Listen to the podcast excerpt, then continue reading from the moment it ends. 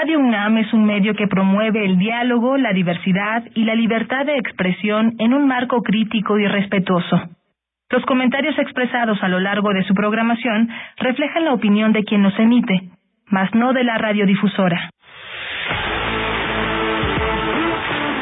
Radio UNAM presenta Prisma RU. Una mirada universitaria sobre los acontecimientos actuales. Prisma RU. Relatamos al mundo.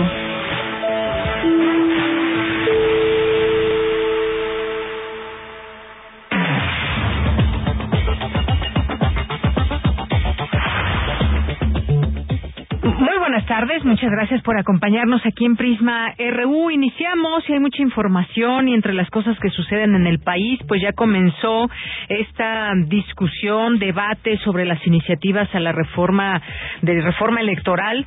Hay reclamos, desacuerdos, puntos de vista encontrados y es un tema enorme. Hoy lo vamos a tratar desde distintas perspectivas para tratar de entender qué es lo que está en juego. Hay una propuesta desde el Gobierno de México para llevar a cabo una reforma electoral. ¿De qué trata? Eh, ¿Cómo se han movido las piezas en este sentido?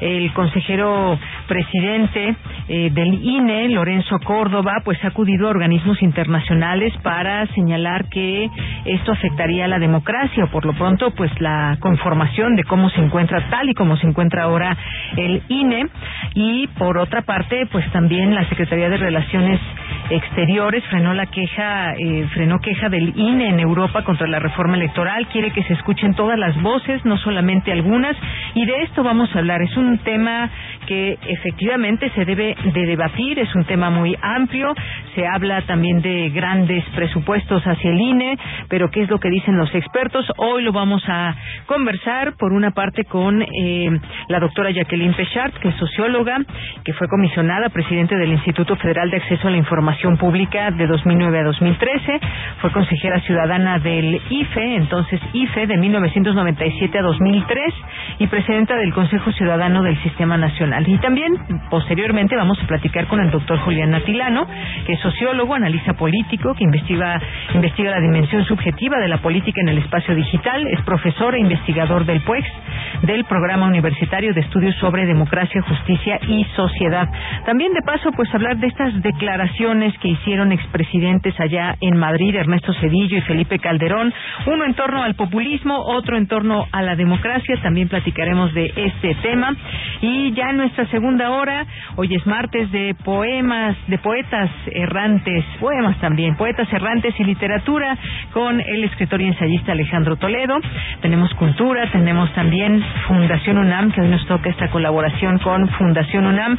La información universitaria, por supuesto, nacional e internacional, aquí en el 96.1 de FM de Radio UNAM, www.radio.unam.mx. A nombre de todo el equipo, soy de Yanira Y desde aquí relatamos al mundo. Relatamos al mundo. Relatamos al mundo.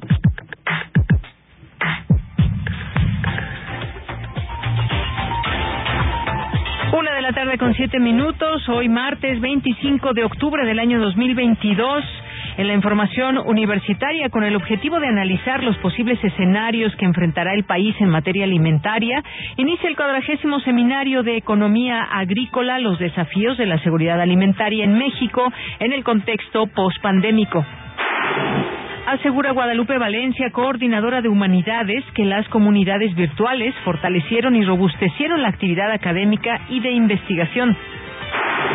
Presentan en el Museo de la Mujer el libro La desaparición forzada en México, delito que viola el derecho a un proyecto de vida y el libre desarrollo de la personalidad. Concluyó la tercera cumbre de rectoras y rectores Brasil-México. Analizaron los desafíos y las oportunidades en las instituciones de educación superior. Y en la información nacional, la Secretaría de la Defensa Nacional y la Guardia Nacional pusieron en operación el Plan DN3 en las zonas de Sinaloa, Colima, Nayarit y Jalisco afectadas por el huracán Roslin.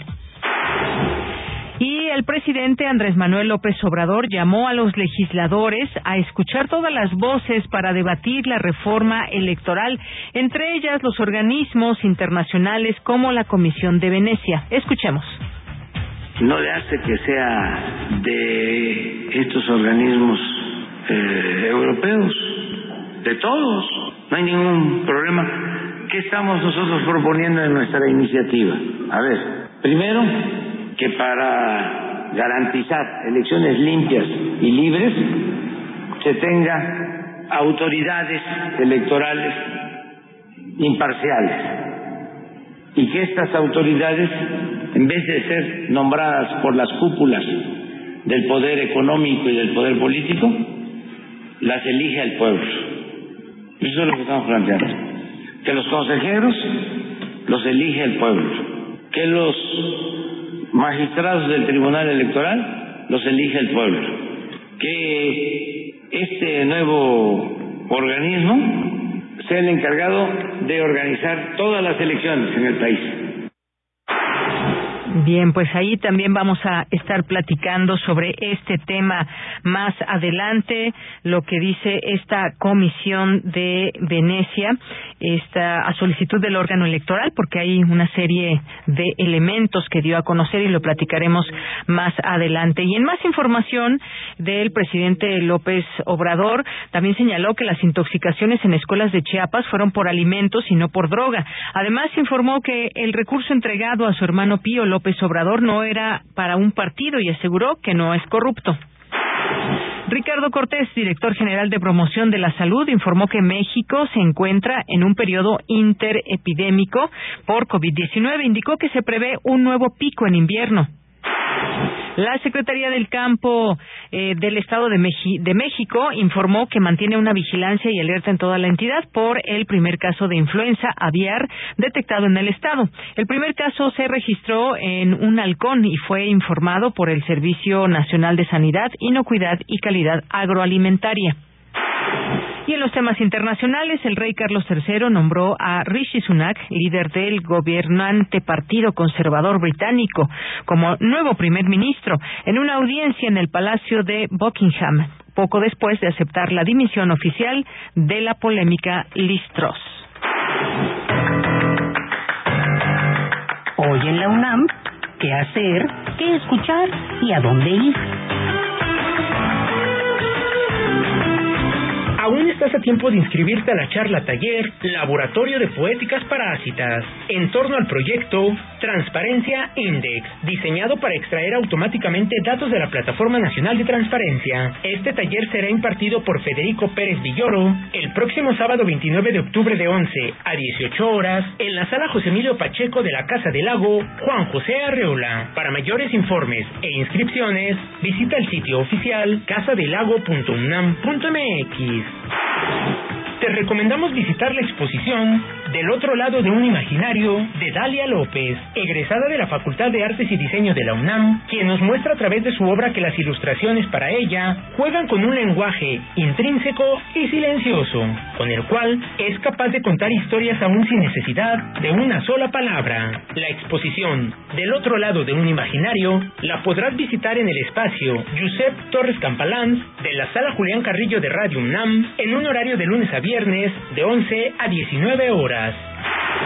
La Filmoteca de la UNAM te invita a disfrutar de los 18 títulos producidos por jóvenes creadores que se presentan en la cuarta edición del festival José Rovirosa de Documental en Línea 2022. Podrás votar por tu favorito antes del 31 de octubre. Los 18 documentales se encuentran disponibles en el sitio oficial culturaendirecto.unam.mx. Recuerda que es importante ventilar los espacios cerrados para evitar un contagio de COVID-19.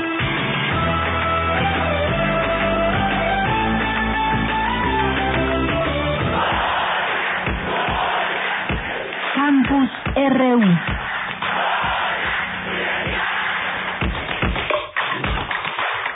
Tarde con 12 minutos. Iniciamos nuestro campus universitario, como todos los días, a esta hora más o menos, una mirada de lo que sucede en nuestra universidad, en los distintos campus universitarios. La desaparición forzada es un delito que viola el derecho a un proyecto de vida y el libre desarrollo de la personalidad. Mi compañera Cindy Pérez Ramírez nos tiene el detalle de esta información. Adelante, Cindy, muy buenas tardes. Deyanira, muy buenas tardes. Es un gusto saludarte a ti y a todo el auditorio.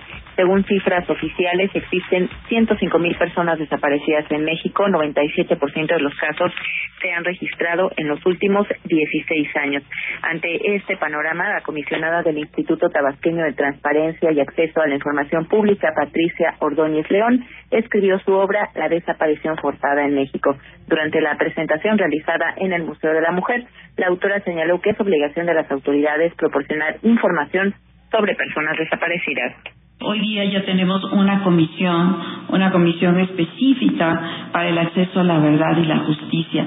Este era un tema que, que se le debía al Estado mexicano, que se nos debía a todos los mexicanos y mexicanas, porque eh, el derecho de acceso a la información es también el tener derecho de acceso a una justicia, a procuración de justicia y a saber qué pasó, dónde está y demás, ¿no? Porque la afectación de una desaparición lleva consigo la, el violentar derechos fundamentales del derecho a la vida, el derecho a la libertad, el derecho al libre tránsito, puede ser incluso hasta una parte de libertad de expresión.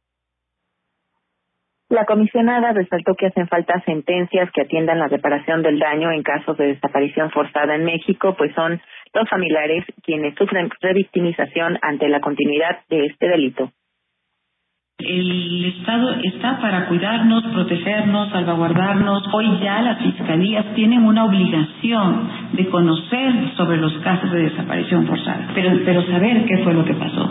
Y cuando escuchamos todos estos grupos que hay de buscadoras y de madres buscadoras, es realmente un tema tan sensible, tan difícil, que dices, eh, ¿cómo, de qué manera puedes tú ayudar cuando han pasado mucho tiempo y han dedicado parte de su vida a esto, ¿no? A saber y encontrar dónde están sus familiares que fueron víctimas de, algún delito, ¿no? Deyanira, las cinco entidades que desde 2018 han sido las que mayor cantidad de reportes de desaparición forzada tienen son Jalisco, Estado de México, Nuevo León, Ciudad de México y Veracruz. Este es mi reporte. Cindy, muchas gracias y buenas tardes. Muy buenas tardes. Bien, ahora continuamos con mi compañera Virginia Sánchez. Inicia el cuadragésimo seminario de economía agrícola, los desafíos de la seguridad alimentaria en México en el contexto pospandémico. ¿Qué tal, Vicky? Muy buenas tardes. Adelante. Hola, ¿qué tal, Deya? Muy buenas tardes aquí al auditorio de Prisma RU. Con el objetivo de debatir sobre los posibles escenarios que enfrentará el país en materia alimentaria en el contexto pospandémico y elaborar propuestas de política pública que permitan revertir las condiciones de inseguridad alimentaria a lo largo del territorio nacional, del 25 al 27 de octubre se llevará a cabo el cuadragésimo segundo seminario de economía agrícola, los desafíos de la seguridad alimentaria en México en el contexto postpandémico. Durante la inauguración de este evento, Armando Sánchez Vargas, director del Instituto de Investigaciones Económicas, precisó que la seguridad alimentaria se aborda desde dos niveles, el micro y el macroeconómico. Escuchémosla. Sabemos que la seguridad alimentaria pues tiene que ver eh, a dos niveles, ¿no? Uno a nivel microeconómico, es decir, en el acceso a los alimentos a las familias y en el nivel macroeconómico, que también tiene que ver con los mecanismos de transmisión de los precios de alimentos a la inflación. Entonces, es un tema que es muy relevante para la seguridad de nuestro país, no solo a nivel alimentario, sino también inclusive macroeconómico. Entonces, en este sentido, pues estamos seguros que el conocimiento que va a arrojar el desarrollo de los trabajos en este seminario como cada año desde hace 42 años, van a permitir que la comunidad universitaria, pero también la sociedad en general en este país tengan acceso a información relevante sobre este tema de la alimentación en México. Por su parte, Agustín Rojas Martínez, también del Instituto de Investigaciones Económicas y coordinador del seminario, señaló que esta, este problema de seguridad alimentaria en México pues es un problema prioritario en la agenda nacional y está constituido pues por el acceso económico así como la disponibilidad interna de alimentos y su utilización biológica. Y que en el contexto de la pandemia se han visto más vulneradas, agudizando la posibilidad de acceso a los alimentos como la canasta básica y sobre todo con la disponibilidad de alimentos toda vez que la pandemia generó una parálisis tanto en la producción primaria y en los sistemas de abasto y distribución de alimentos, además de la seguridad que se vio vulnerada por factores biológicos, en este caso relacionados con el consumo alimentario. Escuchemos.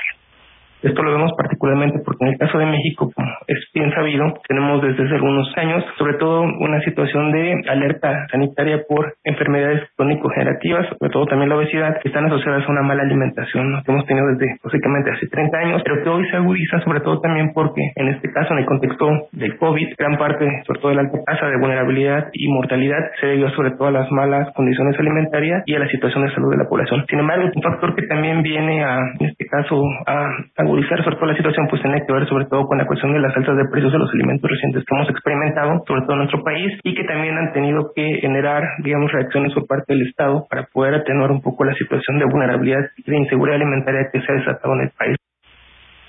Y bueno, pues la transmisión de las mesas que conforman este cuadragésimo segundo seminario de economía agrícola se encuentran en el canal de YouTube del Instituto de Investigaciones Económicas de la UNAM. De ella, este es mi reporte. Muchas gracias, Vicky, y buenas tardes. Buenas tardes. Vamos ahora con Dulce García. Necesario conservar la experiencia que brindó la virtualidad ante el regreso a las actividades presenciales. Adelante, Dulce. Muy buenas tardes. Claro que sí, Deyanira. Muy buenas tardes aquí al auditorio. Deyanira, la pandemia y el distanciamiento social provocaron grandes cambios en la vida diaria, lo que se vio reflejado, por ejemplo, en los espacios de reuniones con amigos, familiares y compañeros de trabajo, o también en espacios de conocimiento como lo fueron las escuelas. Ello dio paso de Yanira a la generación de espacios virtuales que si bien surgieron por la necesidad de prevenir el contagio de COVID-19, lo cierto es que lograron nuevas formas de convivencia. Por ello, de Yanira, el Instituto de Investigaciones Bibliotecológicas y de la Información y el Centro de Estudios sobre América del Norte de la UNAM llevaron a cabo el quinto Congreso de Estudios de la Información, titulado Comunidades Virtuales en la Sociedad Contemporánea, Ahí estuvo presente la doctora Georgina Araceli Torres Vargas, directora del Instituto de Investigaciones Bibliotecológicas, y dijo que el tema de las comunidades virtuales no es reciente, pero sí vigente y sobre todo con nuevas características por estudiar. Vamos a escuchar.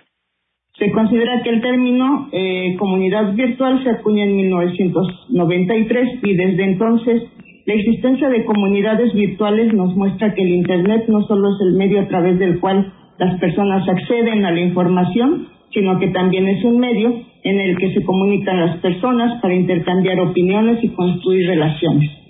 Actualmente las comunidades virtuales se han diversificado y adquirido dinámicas que requieren de bases teóricas y de métodos que logren desentrañar sus alcances, sus problemáticas y oportunidades. Y esto puede lograrse a través de investigaciones con aportes desde diferentes ámbitos del conocimiento.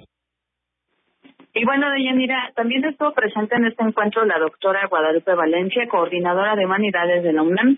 Ella dijo que aunque se estén recuperando las actividades presenciales, lo cierto es que las actividades virtuales pueden seguir conservándose para que unas y otras se complementen y lleguen así a un mayor número de personas. Escuchemos estas dos realidades interconectadas que aunque no nos veamos vamos a presenciar y estamos presenciando lo mismo de uno y del otro lado de la pantalla. Cito a la artista plástica Mariana Romero, quien en una intervención de una puerta escribió, del otro lado, el otro lado es este lado, hablando de otra edad. Pero me parece que hoy es una frase que también puede hacernos pensar en cómo el otro lado de la pantalla es también este lado y ese lado es también nuestro, puesto que estamos presenciando al final la misma, eh, vamos a presenciar, vamos a disfrutar y vamos a debatir los mismos contenidos del mismo evento, todos juntos, unos aquí y otros allá.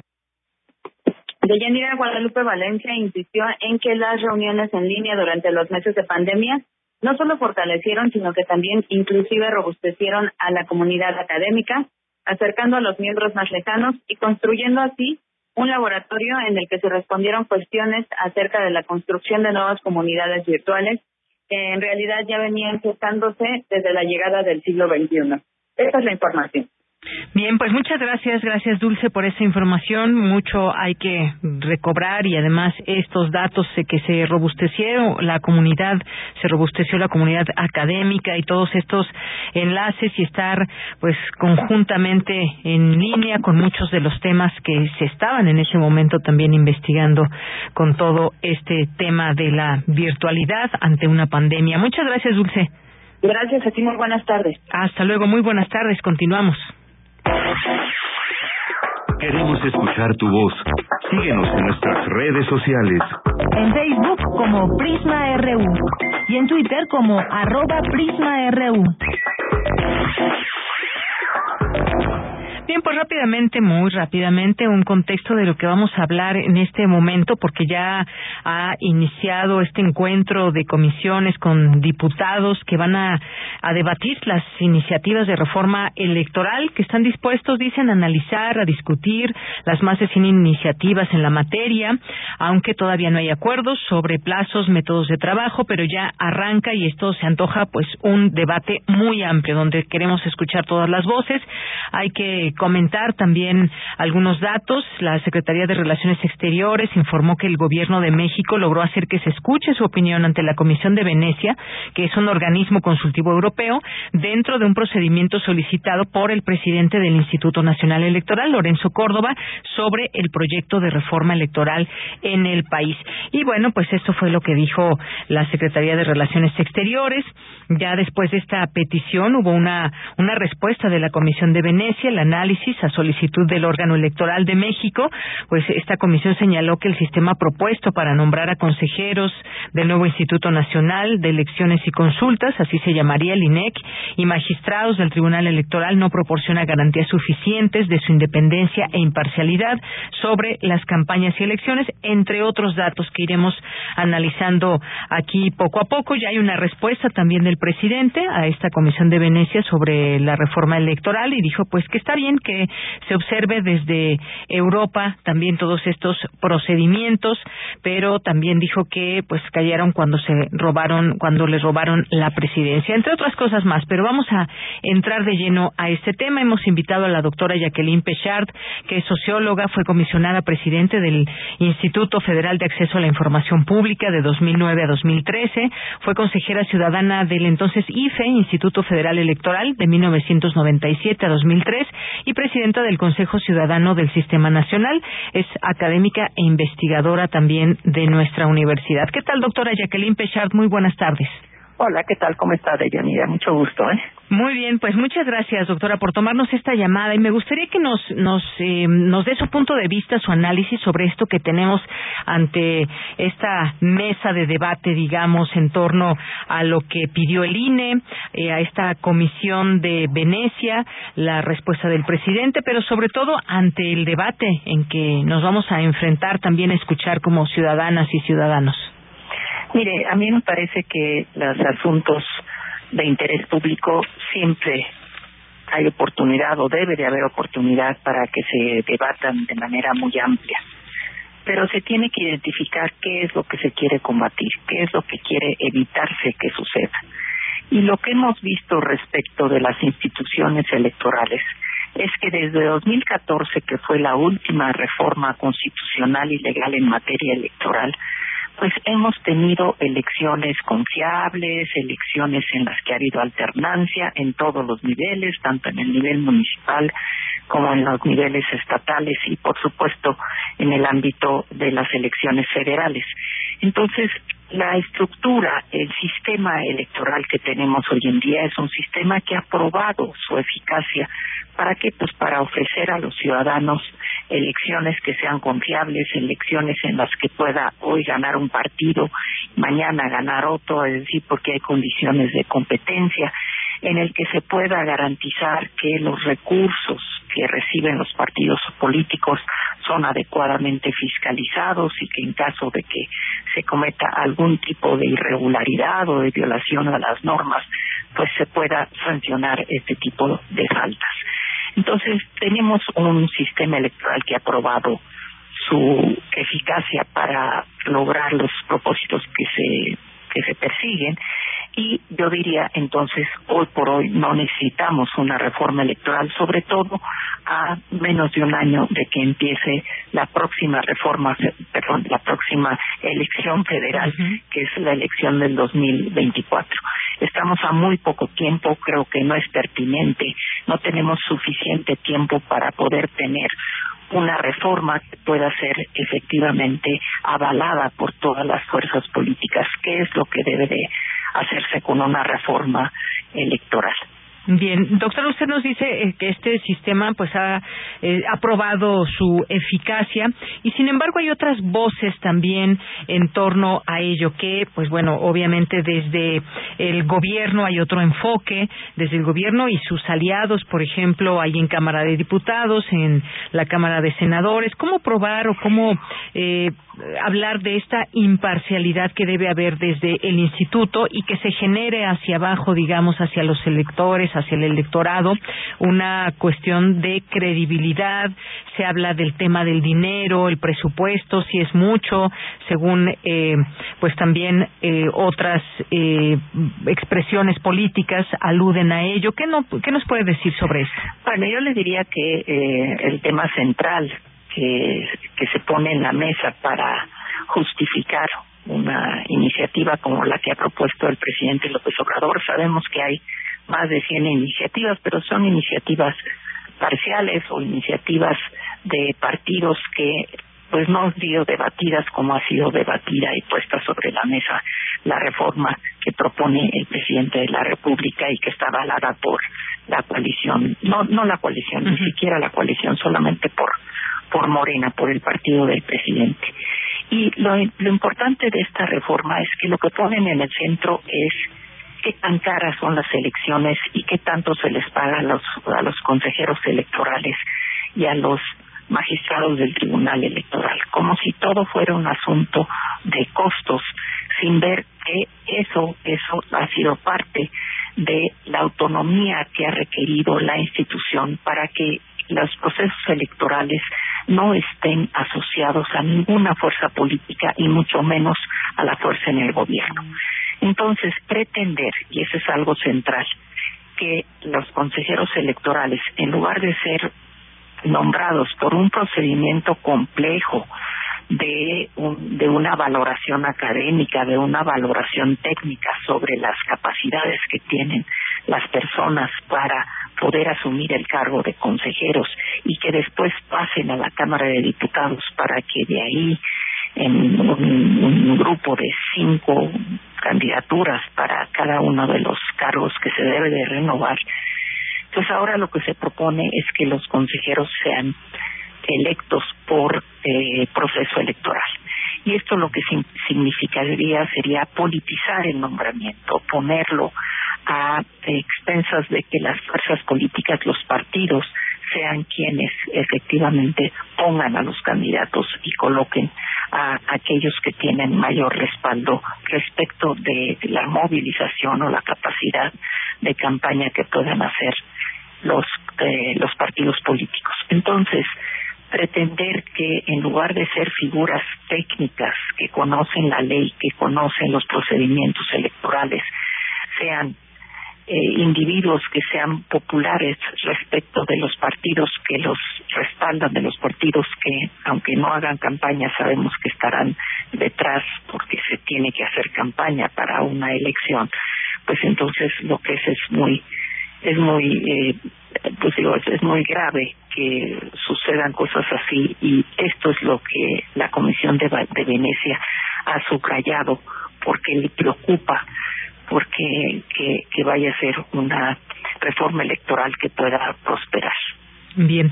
¿Y cómo, justamente, cómo se garantiza esa imparcialidad cuando de pronto vemos ciertas animadversiones? Quizás puede incluso desde el gobierno, cómo se ve, cómo se mira al INE, su funcionamiento, sus presupuestos y por la otra también, pues de pronto enconos eh, que pasan al plano político, cómo cómo garantizar esa imparcialidad y que quienes conforman, quienes forman parte de un instituto que pues debe garantizar esas elecciones claras, limpias, eh, denunciar, bueno, hacer análisis y sobre todo ya después llegar al, al tribunal electoral cuando hay diferencias, cuando hay situaciones en las que se requieren pues otros conteos o cuando alguien no explica bien cómo distribuyó sus eh, el dinero, el dinero que a final de cuentas es público, cómo cómo se garantiza toda esta imparcialidad.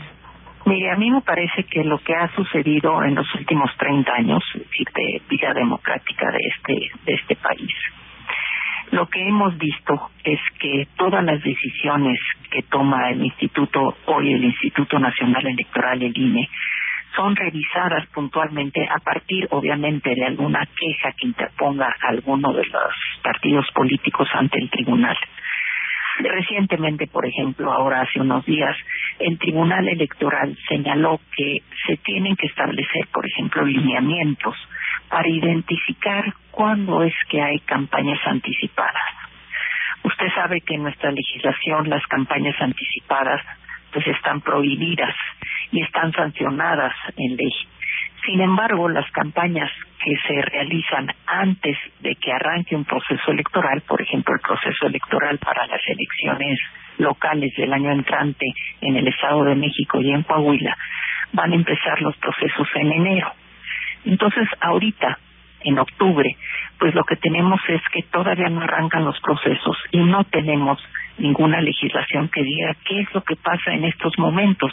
Si las campañas que hacen, por ejemplo, los aspirantes de Morena o los aspirantes de otro partido a la presidencia de la República, si eso se puede considerar como campañas anticipadas. Bueno, pues el tribunal entonces ha instruido al INE a que haga alineamientos para que esa laguna en la, en la legislación se pueda salvar. Es decir, que sería qué pasa fuera de los momentos del proceso electoral, es decir, de, de, enero a junio en el caso de las elecciones locales o de septiembre del año entrante hasta septiembre o hasta que termine de hacer la evaluación el Tribunal Electoral de la elección presidencial. Entonces, esto quiere decir que cada una de las decisiones que tome el INE son revisadas por el tribunal. Entonces, tenemos un procedimiento mediante el cual hay un, una doble mirada, una doble, eh, digamos, observación y verificación de que los procesos, las distintas tareas del proceso electoral son revisadas por dos autoridades que además son autoridades colegiadas. Entonces, pretender quitarles la autonomía que tienen, que los hace que no estén vinculados o atados eh, a algún partido político o al, o al gobierno, pues es la garantía de la imparcialidad y, por supuesto, la vigilancia de los ciudadanos y la opinión de los ciudadanos. Si vemos las últimas encuestas de cultura política, por ejemplo, la que realizó el INEGI en materia de cultura política en el 2020, veremos que una de las instituciones civiles mejor evaluadas, o la institución civil mejor evaluada, mejor que la presidencia incluso, es el Instituto Nacional Electoral. Es la que genera mayor confianza después de la confianza que generan las Fuerzas Armadas, que como sabemos siguen teniendo una buena valoración de parte de los ciudadanos. Pero de las civiles, la mejor evaluada en términos de confianza es el Instituto Nacional Electoral. Entonces tenemos datos que dan cuenta de que las cosas funcionan, de que los ciudadanos tienen confianza en el INE y entonces pues lo que tenemos que ver es hasta dónde llegan las digamos observaciones o las malas valoraciones que tiene el partido en el poder respecto del INE, en el entendido de que las elecciones de 2018 fueron organizadas por el INE y que ganó por un margen importante el partido en el gobierno. Entonces es una prueba más de que hay imparcialidad, de que no se está trabajando a favor de un partido u otro, sino que la autonomía que tiene que tiene tanto la el INE como el Tribunal Electoral pues son garantías de que hay imparcialidad en la organización de las elecciones. Muy bien, bueno, y entre, digo, aquí pasaríamos mucho tiempo más, doctora, platicando de cuál es esta propuesta y en qué deriva esta propuesta que se hace desde el gobierno, pero entre otras cosas, este, este INEC que se propone, pues pretende que sea quien organice todas las elecciones. Como sabemos, ahora hay un eh, instituto en cada estado, ahora sería uno solo. Ahí tendríamos que entender también todos estos cambios y cómo se darían también hacia el interior de la República, en las elecciones locales, en elecciones presidenciales, en fin, son varios temas los que confluyen en esta reforma electoral. Tiene usted razón, pero creo que esto tiene que ver más con la administración de las elecciones. Si se eliminaran los institutos locales electorales, pues tendría que asumir más funciones el INEC, como se llamara, y esas más funciones harían que creciera aún más de lo que ha crecido en los últimos años cuando pasó de IFE a INE, cuando pasó de una institución de tipo federal a una institución de tipo nacional, con 72 nuevas atribuciones, y entonces eso hizo que creciera el Instituto Nacional Electoral. Si le tuviera, si tuviera que recibir todas las atribuciones de los institutos locales y las funciones de estos institutos, haría todavía más grande este instituto, lo cual pues creo que no es pertinente, además que sería, creo yo, pues un golpe a lo que es nuestra estructura federal. Pero más allá de eso, creo que una cuestión importante tiene que ver con los cambios en las formas de representación política. Si lo que se plantea es reducir el número de diputados y que estos diputados sean electos por vía de listas, pero estas listas no implica que haya mayor pluralidad, sino lo que va a implicar es que los partidos políticos que puedan llegar a obtener un asiento sean los partidos políticos mejor posicionados y entonces perden mejores y que tienen mayor fuerza política. Y entonces perdamos lo que hemos ganado en términos de pluralidad, de diversidad ideológica y de diversidad en términos de propuestas programáticas de los partidos políticos. Muy bien. Pues doctora, siempre un gusto platicar con usted, hablar de este tema que estamos aún ante una posibilidad muy importante, qué cambios habría, cómo se da este debate sobre todo, más allá de las cuestiones políticas que tenga cada representante ahí en las comisiones como cuáles son los argumentos que pretenden hacer estos estos cambios. Muchísimas gracias. Al contrario, gracias a usted, Yanira. Buenas tardes. Muy buenas tardes. Gracias, doctora Jacqueline Pechard, socióloga. También fue comisionada presidente del Instituto Federal de Acceso a la Información Pública de 2009 a 2013. Fue consejera ciudadana del Instituto Federal Electoral del 97 a 2003 y presidenta del Consejo Ciudadano del Sistema Nacional. Es investigadora y profesora de la UNAM. Porque tu opinión es importante, escríbenos al correo electrónico prisma.radiounam@gmail.com.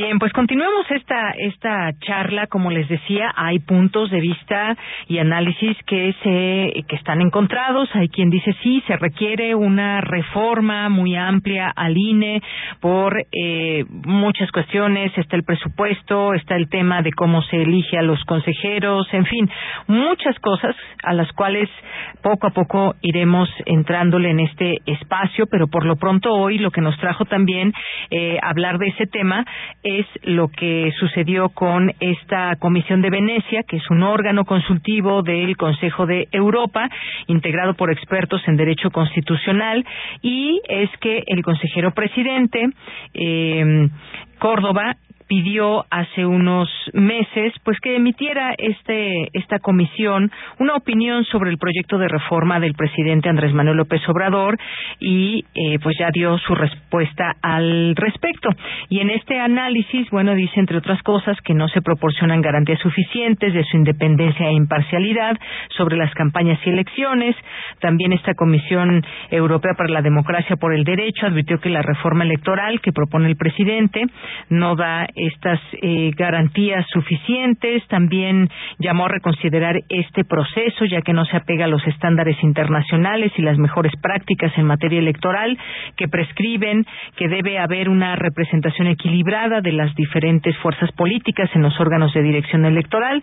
O destacó también que los miembros de los órganos electorales deben ser imparciales y profesionalmente competentes, por lo que no se les debe permitir hacer campaña o presentarse como candidatos en elecciones directas. Este grupo eh, también le comento, este grupo de expertos independientes eh, de 61 países también manifestó su preocupación por la propuesta de centralizar el organismo electoral con la eliminación de órganos electorales locales.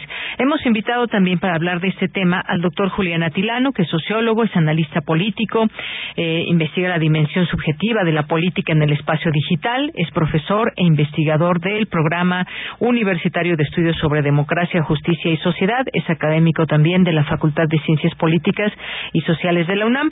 Doctor Julián Atilano, muy buenas tardes, bienvenido. ¿Qué tal, Deyanira? Muy buenas tardes. Y agregaría también, papá, entonces, si se escuchan por ahí unos rollitos, es mi bebé que lo tengo por, por aquí, pero a la orden. Muy bien, muchas gracias, doctor. Pues, ¿qué opinión le merece esta respuesta? Vamos a irnos ahora con esta respuesta que hace la Comisión de Venecia a petición del consejero presidente del INE en torno a esta reforma que se propone desde el gobierno. Eh, pues mira, primero llamó la atención eh, que hayan hecho esta esta consulta, esta petición. Eh, hay que verlo en términos políticos. Es una petición, obviamente, a modo. No se, no hay un pronunciamiento puntual respecto hacia la reforma y hacia la profundidad. Tiene que ver más con una cuestión discursiva. Y en ese sentido me parece que en todo caso la discusión tiene que darse en México. La discusión todavía no se abre lo necesario ha habido parlamentos abiertos y todavía no se ha discutido a profundidad.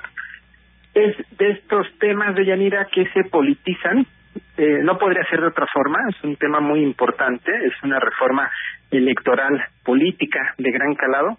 Yo creo que desde el 77 no se veía algo algo de esta magnitud y lo que requiere justo es que se discuta y ahora sí que este utilizando el cliché más allá de filias y fobias yo creo que esta reforma sí tiene cosas muy importantes, si ustedes eh, este, podemos este, analizar puntualmente, pero en suma sí me parece que es una discusión que se tiene que dar en México. Sin embargo, pues todo mundo, cualquier organización es libre de opinar al respecto, pero eh, lo que quiero decir es que no profundizaron sobre eh, la reforma en general. Bien, y efectivamente, pues sí, sabemos, son expertos y demás, pero siempre hay un contexto en cada país de todas estas eh, posibilidades que se abren para analizarlo. Y también, bueno, en este, en este sentido, hay que mencionarlo, fue una petición que hizo el consejero presidente Lorenzo Córdoba, y hay una respuesta que ayer también muy interesante por parte de la Secretaría de Relaciones Exteriores, que dice que el gobierno logró que la Comisión de Venecia no envíe al Consejo de Europa solo su opinión, porque es muy parcial así, lo considera respecto a la reforma electoral que presentó el presidente López Obrador, sino que incluirá el razonamiento de México y no solo la interpretación del denunciante, que es Lorenzo Córdoba. Esto es lo que detalló la Cancillería en un comunicado. La Comisión de Venecia, decía yo, es este órgano consultivo del Consejo de Europa, pero efectivamente quizás aquí habríamos de centrarnos un poco, doctor, qué es, cuál es la información que tienen desde allá y cuál es la información que se tiene desde aquí y además la, la, el debate que ya se va a generar porque pues justamente ya inició este debate sobre las iniciativas de reforma electoral en México. Así es, sí, justo, pues reitero lo que te comentaba Deyanira y va en el mismo sentido del pronunciamiento de la propia Cancillería. Se hace esta petición, es una petición ad hoc eh, por parte del consejero presidente un consejero presidente junto con el consejero Ciro Morayama que están abiertamente en contra, se han pronunciado constantemente en contra de la reforma. Y de alguna forma es nuevamente eh, pedir una posición externa para tratar de validar la inconformidad interna de un grupo en particular que está en contra de esta eh, reforma. Y lo que llama la atención de Yanira es que han ya se han hecho varias eh, encuestas con representatividad a nivel nacional. Y esta reforma tiene tiene un apoyo popular eh, en un primer momento. Y principalmente porque uno de los principales ejes que está ahí es eh, una cuestión de reducción del presupuesto. Efectivamente, el presupuesto es algo muy importante que se menciona. Quisiera agregar, y ya estamos escuchando por ahí a su bebé, Está, eh, esperemos que también entre a la plática y que esté por ahí muy entretenido. En esta comisión de Venecia, pues atendió la consulta hecha por el INE, el INE, perdón, y designó un grupo de trabajo de cuatro especialistas: Paloma Vilino Campos, Zdahan Dramarnovic, no sé si se pronuncia bien, Michael Frendo y Oliver Kask, que son integrantes de este grupo, visitaron a México entre el 21 y el 23 de septiembre muy pocos días del año, eh, del año en curso, para entrevistarse con diversos actores políticos, dirigentes de, de partidos, opositores, institucionales, y de ahí sacaron, pues bueno, todas estas conjeturas. Es, eh, caemos en lo mismo, quizás falta más información al, al respecto. Y algo muy importante también, yo mencionaba hace unos momentos con la doctora Jacqueline Pechat que cómo se eh, garantiza la imparcialidad, de pronto siendo que de, no solamente desde el gobierno, si alguien nos menciona, bueno, es que desde ahí se polariza, pero ¿qué pasa desde dentro del INE con un Ciro Murayama, con un Lorenzo Córdoba, entre otros por ahí? Pero ¿qué pasa? ¿Cómo nos garantizan a los ciudadanos la imparcialidad?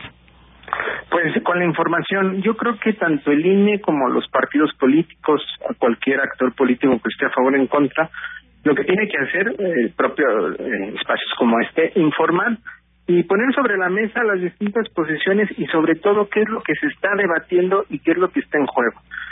Y uno de esos puntos es que por más organismo internacional debemos de quitarle este velo que tienen, que me parece que a veces que a veces es una impresión que se quiere dar, que es un velo de neutralidad con este tipo de organizaciones, pero son organizaciones que también están vinculadas a grupos de interés, en este caso, ¿por qué no el consejero presidente le solicitó a algún gobierno o una organización o un bloque de organismos ligados a la izquierda latinoamericana que hicieran un balance, un análisis sobre esta reforma y por qué esa, y mira, no quisiera especular de Yanira, pero pues el consejero presidente es egresado justo de, de Italia, ¿no? Que es donde hizo este, su, su doctorado. Y bueno, pues eh, después de este de este veredicto o de esta opinión que da la Comisión de Venecia, eh, pues advirtió que la reforma electoral que impulsa el gobierno no garantiza independencia. Y el presidente López Obrador hoy precisamente respondió, llama a, los legisladores a tomar en cuenta todas las opiniones. E incluso dice, pues qué bueno que se escuche también a europeos que den su eh, opinión sobre la iniciativa de reforma. Sin embargo, también dice, a pesar de dar la bienvenida a la apertura del debate sobre la reforma electoral, pues recuerda que en el pasado estos organismos europeos avalaron los fraudes electorales en el país. Algo que también, bueno, pues algunos dirán sí, tiene razón el presidente, otros dirán no, cuáles fraudes, en fin, hay que también tomar en cuenta todos estos, eh, digamos, puntos de vista. ¿Qué pasó? Yo no recuerdo, no sé si usted tenga ese dato, que se haya dicho algo cuando fue aquella, aquella sombra del fraude que permeó en 2006 cuando se le dio el triunfo a Felipe Calderón. No recuerdo si se pidió alguna opinión a esta comisión. No, incluso organismos como la OEA este, calificaron eh, de positivo ese triunfo y ese organismo, la OEA, pues también eh, se, ha, se ha documentado que impulsó también el golpe de Estado en contra de Evo Morales. Es decir, eh, al igual que como comentó el presidente, eh, se sabe que distintas organizaciones pues tienen también eh, intereses y conflictos.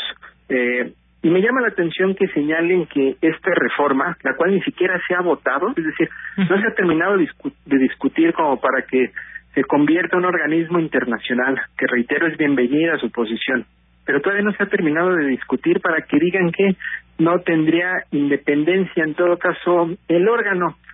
Y hay que analizar a profundidad esta reforma. Uno de los puntos que es polémico es que los consejeros, consejeras, que serían en este caso ya no once, serían siete, eh, por distintos motivos, eh, serían elegidos por las personas, así como se elige a un representante popular, llámese un diputado, un presidente municipal, gobernador, gobernadora, así se votaría. En ese sentido, tendrían de alguna forma que hacer campaña, tendrían que buscar el voto popular. Pero ahora no sucede así con la actual reforma, como están las cosas.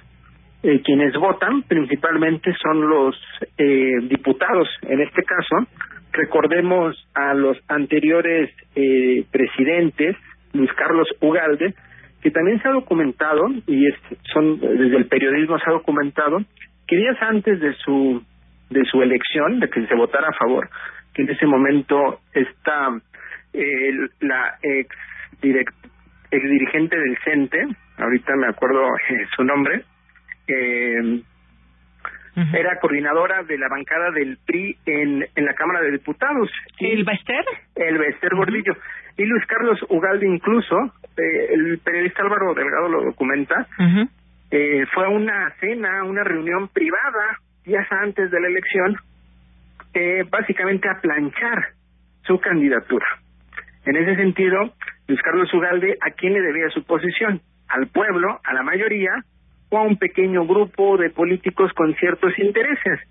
Dicho sea de paso, en la propia Elba Ester después se publicó unos audios días después de la elección de 2006 en donde le habla a algunos gobernadores del norte para que apoyaran a Felipe Calderón.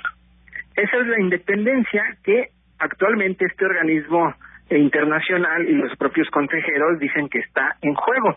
Sin embargo, hay que valorar y poner en perspectiva qué le conviene al país que estos consejeros sean votados por la mayoría de los mexicanos o que sean votados por ciertos grupos de élite. Y la reforma va más allá de eso, de Yanira.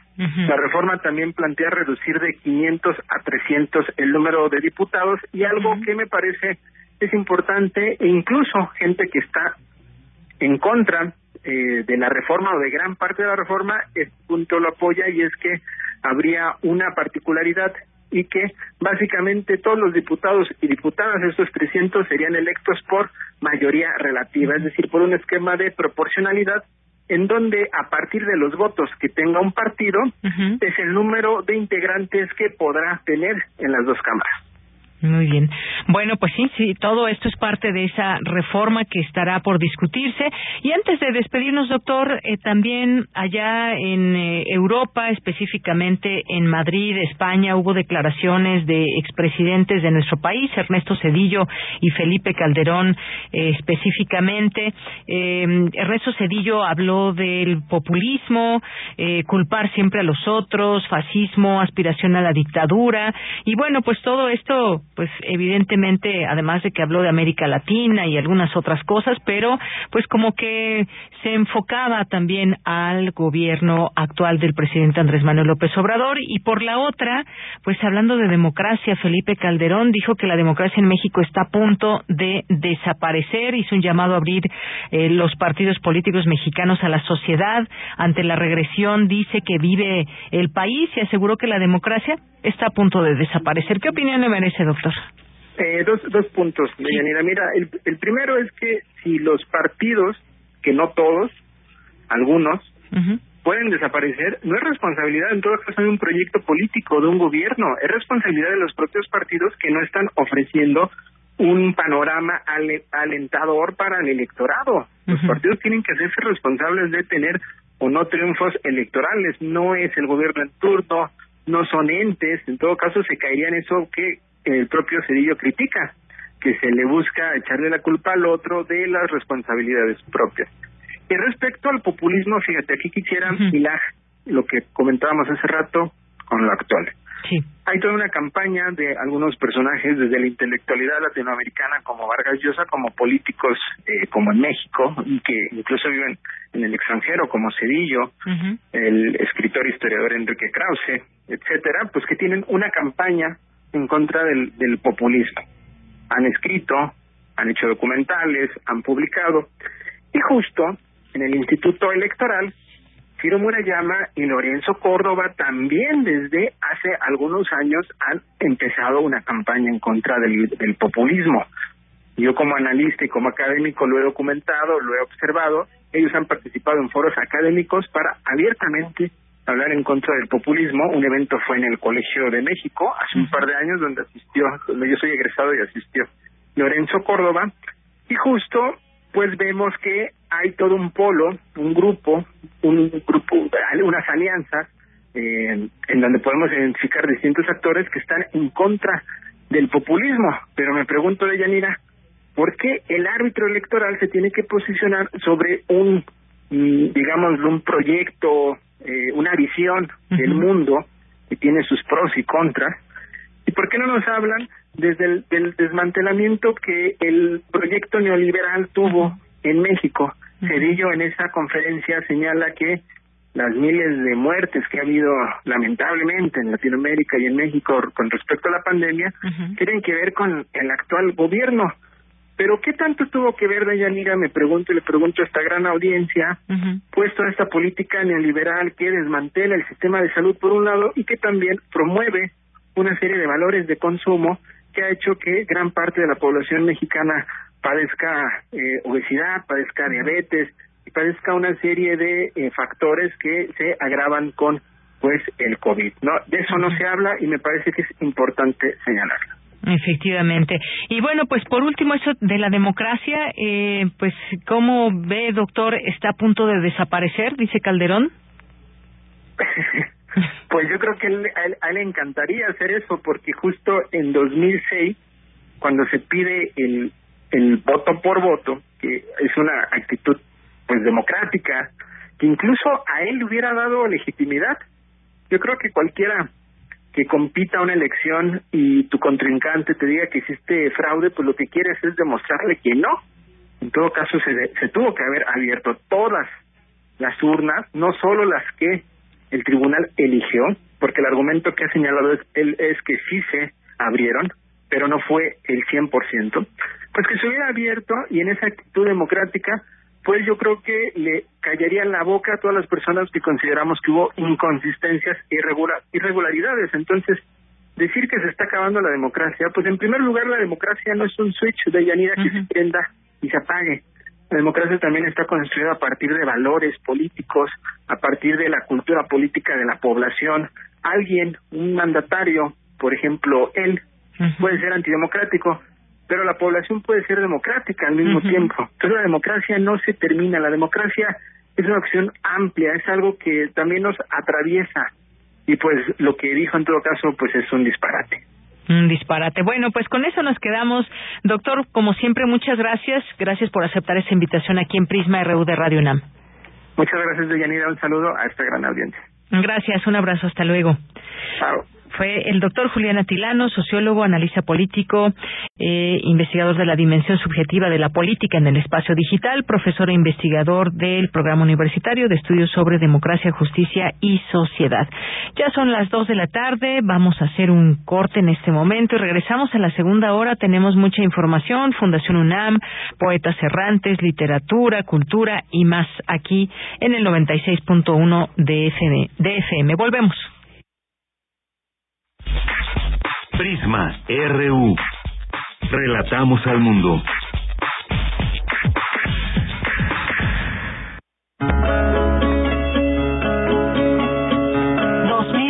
...2022... ...100 años del nacimiento de Luis Villoro... ...filósofo mexicano. Su libro La Alternativa, Perspectivas y Posibilidades de Cambio, afirma que todo pensamiento, toda actividad están sometidos a una alternativa, la aceptación de lo que existe, lo mismo, o el intento de transformarlo, lo otro. En el primer caso, obedece a una actitud conservadora. En el segundo, a una actitud disruptiva, esto es, la que intenta romper la situación existente para cambiar la realidad.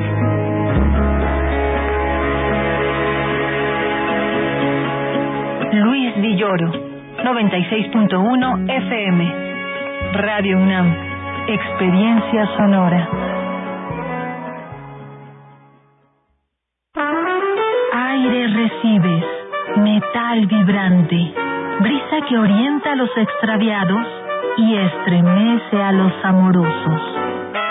La música para trompeta, salsa, jazz, balada, está en Viento de bronce.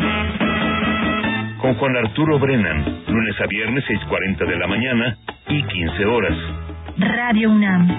Experiencia sonora. ¿Qué pasaría si perdieras tu INE? Perdería el derecho al voto. No existiría mi identidad. Perdería el derecho a la democracia. No podría hacer valer mi opinión. Sin mi INE no podría hacer nada porque me la piden en todos lados para todos los trámites.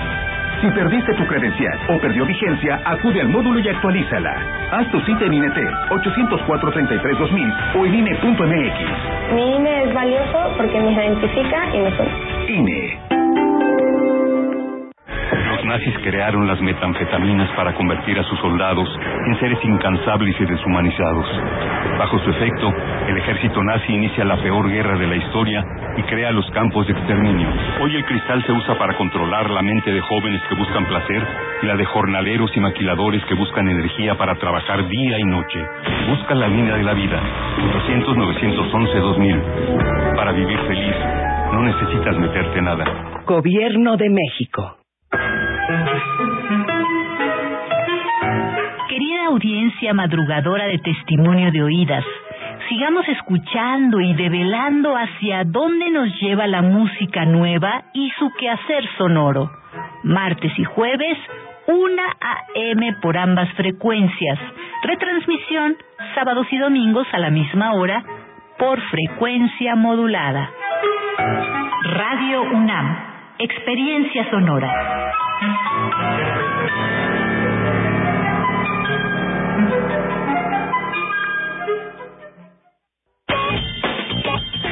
Porque tu opinión es importante, escríbenos al correo electrónico prisma.radiounam@gmail.com.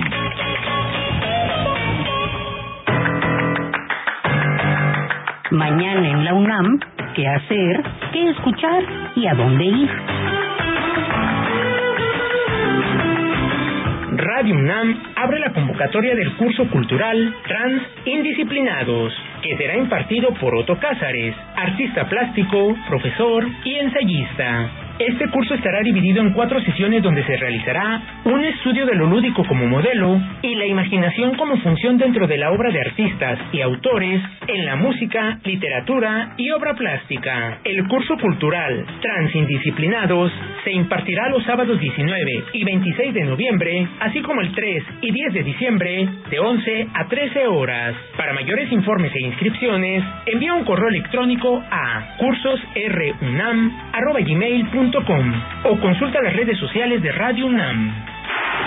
La Filmoteca de la UNAM, el Instituto Mora y la Red de Investigación sobre Documentales, REDOC, te invitan al estreno en México del documental Aniversario de la Revolución, que se llevará a cabo en el marco de la conmemoración del Día Mundial del Patrimonio Audiovisual. La cita es el próximo jueves 27 de octubre, en punto de las 16.30 horas, en la Sala José Revueltas del Centro Cultural Universitario. La entrada es libre y el aforo limitado. Como parte del programa Escritores de la UNAM por la UNAM, la Cátedra Carlos Fuentes organiza una charla en torno al libro Los niños volvieron de noche, de Eduardo Cerdán, quien conversará de su obra con alumnos de la FESA Catlán este próximo jueves 27 de octubre, en punto de las 18 horas, en el auditorio de posgrado de dicho centro educativo. No olvides llevar tu cubrebocas. Para Prisma RU, Daniel Olivares Aranda. Estamos de regreso en esta segunda hora de Prisma RU. Gracias por sintonizarnos, ya sea a través de FM o a través de www.radio.unam.mx. Siempre un gusto recibir su comunicación, sus comentarios, mensajes y ya está con nosotros Michelle González que nos tiene justamente pues todas estas interacciones que hacen con nuestras redes sociales, arroba Prisma RU en Twitter y Prisma RU en Facebook. ¿Qué tal, Mich? Muy buenas tardes. Hola, Deya, muy buenas tardes. Tenemos varios seguidores eh, que se unieron aquí a nuestra comunidad RU. Muchas gracias por sumarse a, bueno, justamente al relato del mundo a través de Prisma. Mandamos saludos eh, a Mildred Espíndola, quien muchas gracias por compartir nuestra publicación acerca del Seminario de Economía Agrícola. Muchas gracias por compartir este toda la información que publicamos y todos los eventos que se generan desde nuestra universidad. También a Adrián Sánchez Ramírez y Levirán Huitzim a Alice Toribio que nos comenta eh, en cuanto a este tema de las reformas al INE Excelente intervención, la del doctor Julián Atilano, informada y argumentada. Aprecio el mostrar cómo lo dice el eslogan a todas las voces. Ansiosa de escuchar la cápsula de los poetas errantes. Un abrazo a todos y feliz tarde. Ya se acercan justamente los, los poetas errantes, no se lo pierdan en unos momentos. También tenemos un comentario de Sebas Pavón en Twitter. Si se tiene pensado la implantación, la, bueno, la implementación de reformas, se debería pensar verdaderamente en propuestas que se, enfoque, que se enfoquen en el fomento de la transparencia, misma que sigue sin verse dentro del instituto, cuyo consejero prolifera lo contrario. También tenemos otro comentario, bueno, eh, a favor de, eh, de todas estas reformas al INE, es Navenauta. Y Sebas Pavón nos comenta que los escuetos argumentos de ambos expresidentes se muestran incongruentes junto al tema de la carencia de práctica y administración democrática del órgano electoral. En cuanto a también hay comentarios a favor, como el de Zacarías Miguel Alonso, que dice que todos debemos ir en contra, eh, eh, unidos contra cualquier reforma al INE, porque lastimaría la democracia y en este país la democracia no tiene precio. El Clatani, eh, bueno, quiere, entre comillas lo pone, que quiere instalar su dictadura y no va. Nos manda también muchos saludos. También tenemos saludos a Mario Navarrete Real, al, a Zarco, a David Castillo Pérez, eh, que justamente comenta en cuanto a la presentación de la maestra Peschar que nos, bueno, no se le olvida que el mismo instituto fue el que avaló el robo de la elección de Felipe Calderón, eh, igual entre comillas, y entre muchas otras eh, cosas que no se investigaron además a los amigos de Fox y que no le tiene confianza al INE, justamente. Pues sí, vemos cómo pues también la sociedad tiene sus opiniones. Digo, esta es una pequeñita muestra de lo que podemos encontrar en cualquier lado, en las calles, en las familias y demás. Hay quien está a favor de una reforma que cambie ciertos aspectos, que si el presupuesto, que si el número de diputados y por la otra, pues que dice ya nos ha costado mucho dinero, pues ya hay una forma o hay un camino de generar estas elecciones, pero ya veremos cómo se ponen eh, estas discusiones ahí en las cámaras. Mm, sí, También tenemos saludos para Ana Chargoy en Twitter, para eh, bueno el programa universitario de estudios sobre democracia, justicia y sociedad, que siempre estamos al pendiente de, todos los eventos que hacen justamente para promover la democracia en el país. Muy bien, pues muchas gracias Michelle. Gracias de ella. Muy buenas tardes. mañana. Claro que sí. Y bueno, antes de dar paso a nuestra siguiente información con Luis Fernando Jarillo, ayer por la tarde nuestra UNAM informa, luego de que dábamos a conocer que hubo algunas manifestaciones ahí en Rectoría, la UNAM eh, en un comunicado informa lo siguiente sobre los actos vandálicos perpetrados esta tarde contra la torre de Rectoría de bienes artísticos como el mural de David Alfaro Siqueiros y otros espacios escolares. La Universidad Nacional Autónoma de México señala, uno, la UNAM siempre ha sido sensible y respetuosa ante la protesta pacífica de las y los universitarios, más aún cuando se realiza por motivos tan sensibles como la violencia de género y la demanda de mayor seguridad. Dos, las agresiones y los daños ocasionados al patrimonio de la universidad y, por tanto, de la nación desvirtúan el fondo de la manifestación. Ejercer la violencia con tanta brutalidad cuando se dice estar contra la violencia es un contrasentido. Tres, la rectoría no elude sus responsabilidades y reitera su entera disposición a escuchar y atender las justas demandas de cualquier miembro de la comunidad abierto al diálogo como única vía para lograr acuerdos. Y cuatro, tal y como lo ha expresado en repetidas ocasiones, la universidad reprueba absolutamente la agresión sexual cometida contra una alumna del Colegio de Ciencias y Humanidades y refrenda su voluntad de seguir colaborando con las autoridades competentes que investigan el hecho a fin de dar con el responsable. Pues ahí está este comunicado de la UNAM y pues sí, efectivamente esa exigencia que hay de parte de las y los universitarios de que exista seguridad y sobre todo pues en situaciones como estas que no es la primera vez que se llevan a cabo. Bien, nos vamos ahora sí a la información en esta segunda hora porque una jueza federal frenó el pase de la Guardia Nacional a la Secretaría de la Defensa Nacional. ¿Esto qué significa? ¿Qué puede pasar? Luis Fernando Jarillo nos tiene la información. ¿Qué tal, Luis Fernando? Muy buenas tardes. Adelante. Hola, de, hola, Deyanira, a ti, a todo el auditorio de Prisma RU. Así es como bien dices, la jueza Carla María Macías del eh, noveno distrito de Guanajuato otorgó una suspensión definitiva a la organización Uniendo Caminos México para que de manera definitiva quede, y para que de manera indefinida quede sin efectos el decreto publicado el 9 de septiembre en el Diario Oficial de la Federación que permitía a la Sedena, a la Secretaría de la Defensa Nacional, tomar tomar el control operativo de la Guardia Nacional. Con esta suspensión, la Guardia Nacional debe ser operada por la Secretaría de, la, de Seguridad y Protección Ciudadana. La resolución establece además que los secretarios de Seguridad y Protección Ciudadana y de Defensa Nacional deben suspender de inmediato la transferencia de recursos presupuestarios, financieros y materiales entre las instituciones tanto el secretario de Hacienda y Crédito Público, Rogelio Ramírez de Lao, como eh, los de las otras dependencias involucradas, tienen un plazo de tres días para informar sobre el cumplimiento de la suspensión. De lo contrario, las multas ascienden a los 9.622 pesos. La suspensión definitiva es un mecanismo procesal que tiene como objeto detener, paralizar o suspender la ejecución de los actos reclamados, en lo que se tramita o resuelve el juicio sobre su constitucionalidad es decir, esta suspensión definitiva solo tendrá vigencia hasta que se resuelva el juicio de amparo y se llegue a una sentencia. Sin embargo, la misma suspensión definitiva también puede ser impugnada antes del juicio y, de ser el caso, deberá ser resuelta por el mismo tribunal. Al momento del juicio, la jueza podrá determinar en cualquiera de ambos sentidos que la incorporación de la Guardia Nacional a la Sedena sí es constitucional o, por el contrario, que no lo es. Esta mañana, aunque no se refirió a esta suspensión definitiva, el presidente de la República, Andrés Manuel López Obrador, te habló de las Fuerzas Armadas y presentó una encuesta de ENCOL sobre la aprobación de estas instituciones de seguridad. Entre los datos destaca que la Guardia Nacional tiene la confianza del 38% de los encuestados, mientras que el Ejército un 48%. Escuchemos. Estamos hablando de encuesta guacamayas y militarización. ¿Cómo lo percibió el pueblo sobre las actividades de las Fuerzas Armadas? Que continúen en las calles apoyando en las tareas de seguridad pública hasta el año 2028. Muy de acuerdo y de acuerdo, 73%. En desacuerdo, 26 es que el pasado 13 de agosto un juez del noveno del distrito de Guanajuato concedió una primera suspensión provisional contra este decreto.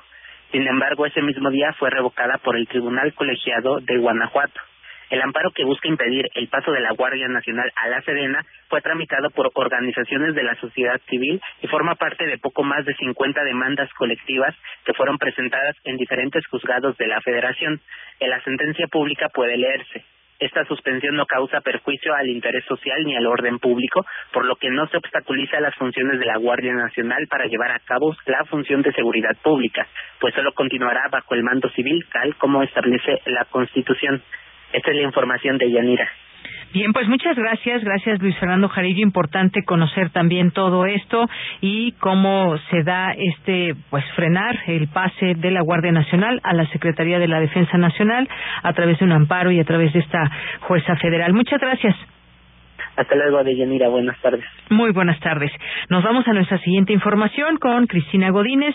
Trabajo e intereses comunes unen a universidades de México y Brasil. Adelante, Cristina. Hola, ¿qué tal, Deyanira? Un saludo para ti y para el auditorio de Prisma RU. Concluyó la tercera cumbre de rectoras y rectores Brasil-México, la decimaquinta Asamblea General del Grupo de Cooperación Internacional de Universidades Brasileñas y el décimo segundo Seminario Internacional, con el compromiso de incrementar la cooperación universitaria entre las instituciones de educación superior de México, Brasil y Latinoamérica. Los participantes reconocieron que la sociedad latinoamericana puede superar varias de sus problemáticas mediante la colaboración conjunta. Francisco José Trigo Tavera, titular de la Coordinación de Relaciones y Asuntos Internacionales de la UNAM, destacó que el trabajo intenso acerca a las universidades brasileñas y mexicanas, al igual que a otras instituciones. Recordó que la planeación del encuentro comenzó antes de la pandemia y debieron esperar dos años para sesionar. En tanto, Brenda Galaviz Aragón, directora de Cooperación Internacional de la NUYES, dijo que los trabajos presentados son clave para el fortalecimiento de la cooperación internacional y permitirán avanzar en los enlaces entre universidades para crear proyectos y programas por el bien común, y sugirió que las cumbres de rectores sean ejercicios permanentes entre las universidades de ambos países. Por su parte, Rosana de Sousa da Silva, secretaria ejecutiva del Grupo de Cooperación Internacional de Universidades Brasileñas, consideró que es necesario conocer más sobre los sistemas de educación superior de México y Brasil para compartir lo mejor que se tiene en la región. De Yanira, la próxima cumbre de rectores se realizará en el primer semestre de 2024 en Brasil. Se invitará a rectores de Colombia, Panamá y otros países para elaborar proyectos conjuntos y preparar un programa de movilidad para Latinoamérica. Este es mi reporte. Buenas tardes. Gracias, Cristina. Muy buenas tardes. Vamos ahora a la información internacional a través de Radio Francia. Relatamos al mundo. Relatamos al mundo.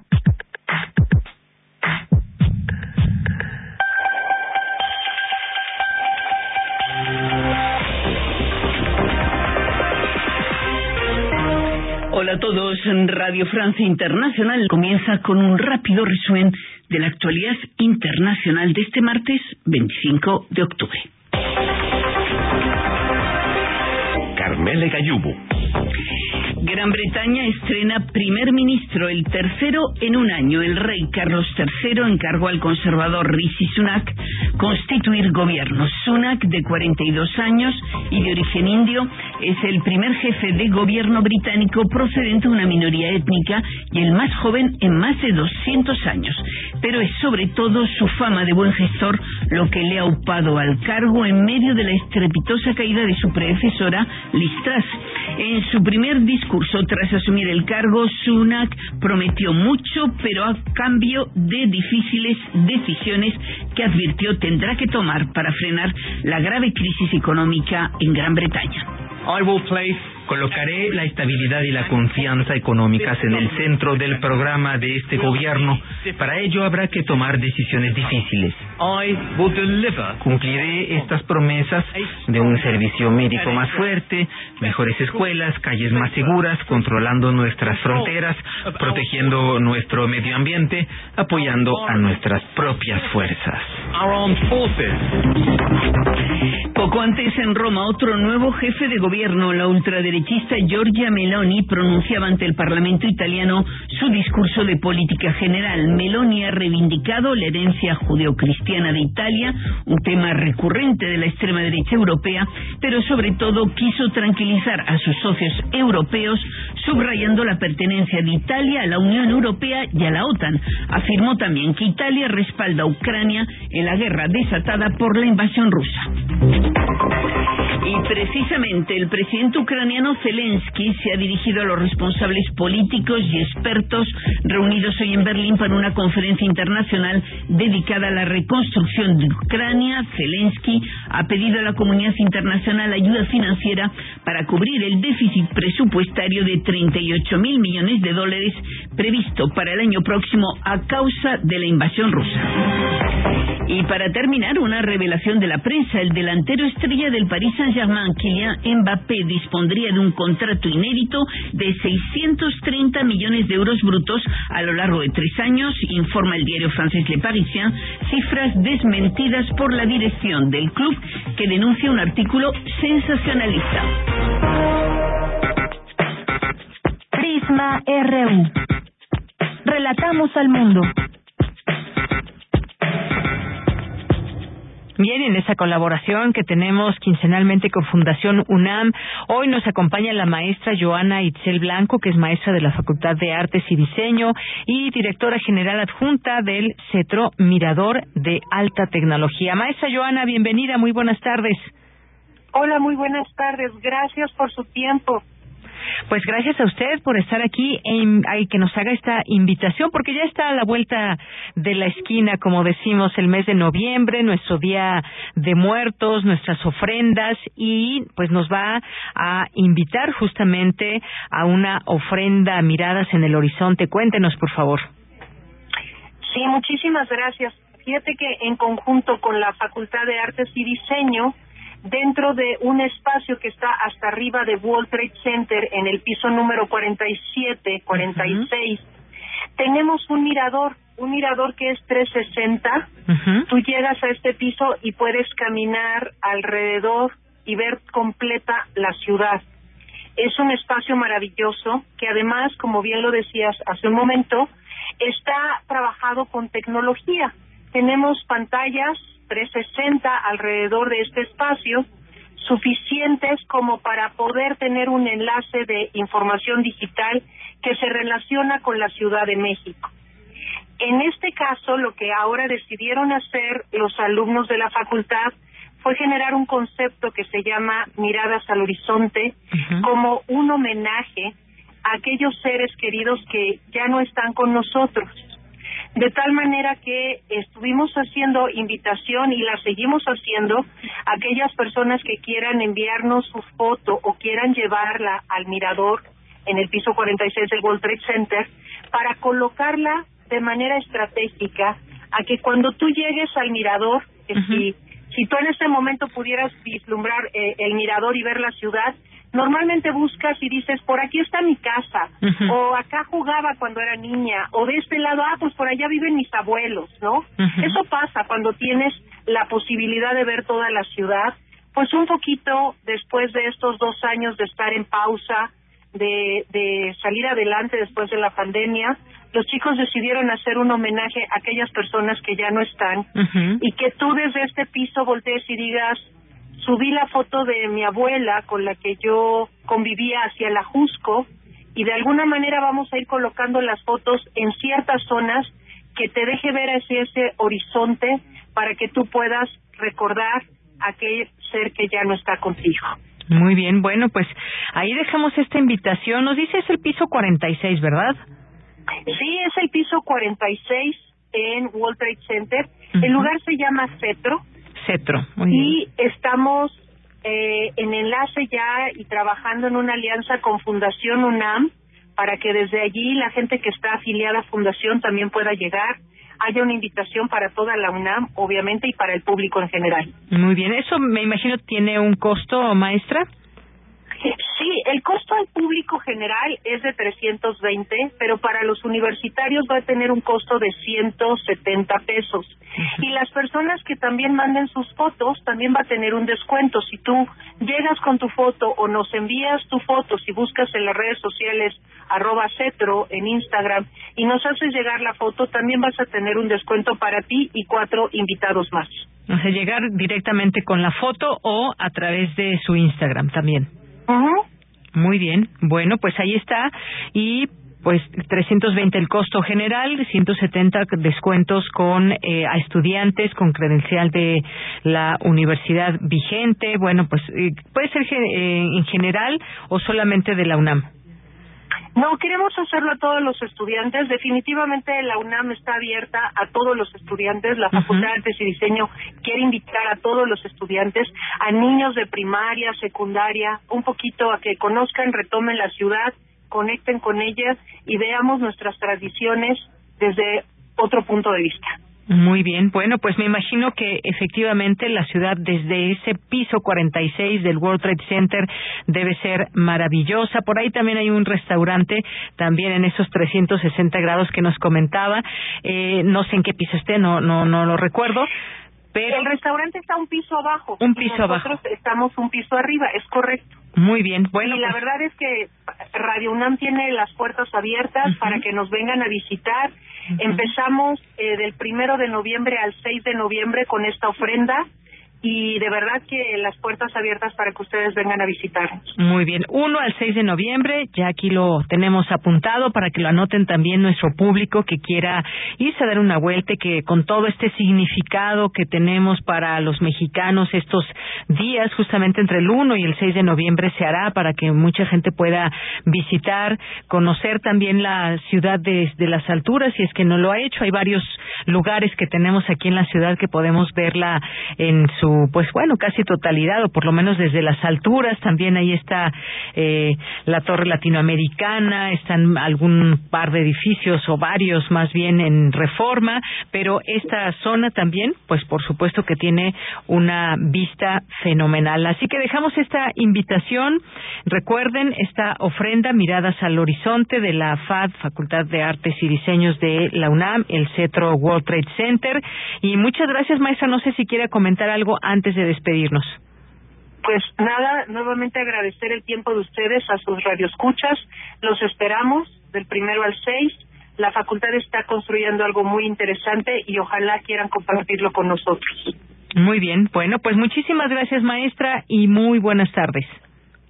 Igualmente, gracias a todos. Hasta luego. Fue la maestra Joana Itzel Blanco, maestra de la Facultad de Artes y Diseño y directora general adjunta del Cetro Mirador de Alta Tecnología y que pues podemos disfrutar a partir del próximo 1 de noviembre y hasta el 6 y pues sin duda muy interesante todo esto porque es un evento que toma inspiración de esa tradición mexicana que es el Día de Muertos en estas en estas fechas que se acostumbra a poner ofrendas dedicadas a los seres queridos que ya no están entre nosotros.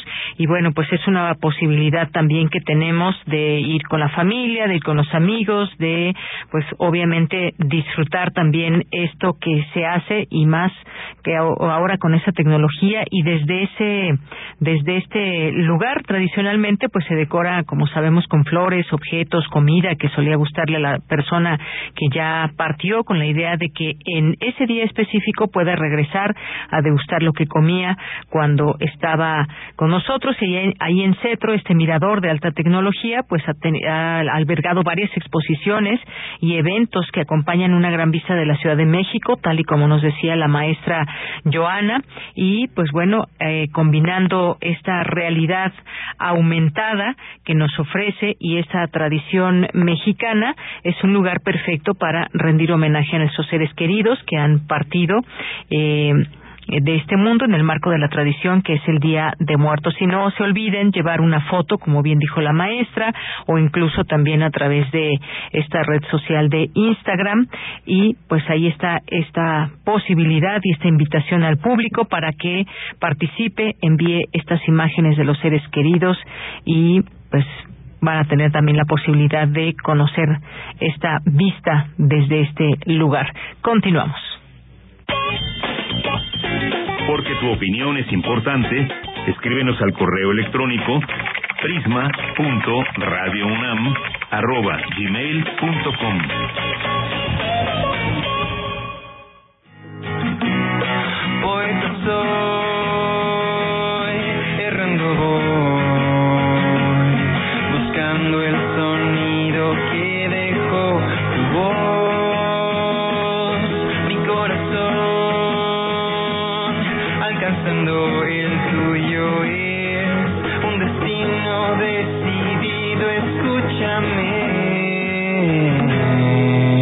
Hoy errantes. Bien, pues ya estamos aquí con los poetas errantes y en esta ocasión nos acompaña Ricardo Martínez, a quien siempre saludamos con muchísimo gusto, como a todos y todas y cada una de las poetas errantes que aquí han participado. Ricardo, ¿cómo estás? Buenas tardes. Hola, Deyanira, muy buenas tardes. ¿Cómo estás tú? Yo estoy muy bien, muy contento de regresar aquí. Pues también estoy muy contenta de escucharte y que nos platiques que vamos a escuchar el día de hoy. Pues mira, el, la cápsula que vamos a escuchar el día de hoy es una cápsula pues sumamente especial. Lleva como título La aurora cuando surge y ese título de la cápsula lo he tomado prestado de un libro de Manuel Astur que lleva por título lo mismo. Resulta ser que eh, en julio pasado, o sea, ya tiene de tiempo, fue el cumpleaños de mi padre.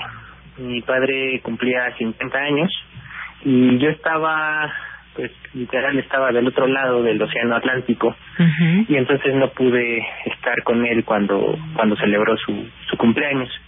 Lo que sí pasó es que por el desfase de horarios, por los usos horarios. Pues cuando era acá día de su cumpleaños, cuando empezaba el día de su cumpleaños, allá del otro lado estaba amaneciendo, ¿no? Y estaba amaneciendo y yo estaba en una cosa muy extraña, en un concierto a la orilla de un lago. Eh, fue fue un amanecer, fue una aurora sumamente sumamente musical. Y de ahí es que tomo que tomo este título y pues quizás me gustaría que escucháramos la cápsula para que se pudiera comprender aún más, ¿no? Pero pues ya les adelanto, ¿no? Es una, es una cápsula que, que dedico a, a mi padre a modo de felicitación, de homenaje, eh, una reflexión, pero desde el corazón de ella. Muy bien, bueno, pues vamos a escucharla, Ricardo, y regreso contigo. Adelante. ¿Qué sentido tiene cumplir años? Con el paso del tiempo es curioso lo que recuerdo. Por ejemplo, en una ocasión mi papá se puso a lavarle los pies a una persona adulta, mayor, tío lejano de mi mamá, según recuerdo. ¿Por qué? No lo sé. Mi padre, sin pensarlo demasiado, llenó una tina con agua caliente y comenzó a lavar aquellos pies, preocupado solamente por la temperatura del agua. ¿Está bien así? ¿No está demasiado caliente? Le tenía sin importancia la infección visible, notoriamente visible, de las uñas de aquellos pies. Asqueroso, ¿verdad? Pues aún hay más, porque en ese momento a mi padre le entró una llamada.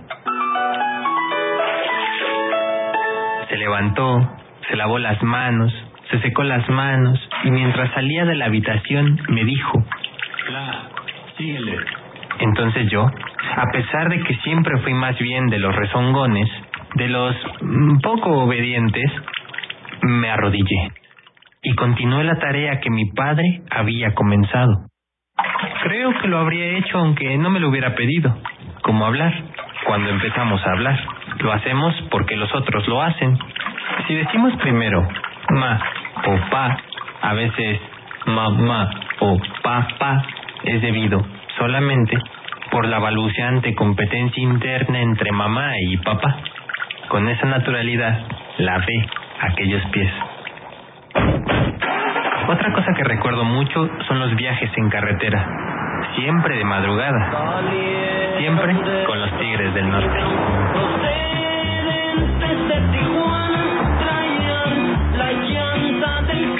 Y también recuerdo una ocasión en la que mi padre me llevó a un pequeño planetario. Era noche. El planetario estaba cerrado, pero un amigo suyo trabajaba ahí. Esa semana yo iba a exponer sobre el sistema solar. Tenía cinco o seis años, pero desde entonces descubro galaxias hasta en los frijoles mientras escogen dentro de una olla. Pero más allá de los recuerdos, ¿qué sentido tiene vivir? Abrir los ojos cada mañana, cumplir un año más, ¿qué sentido tiene?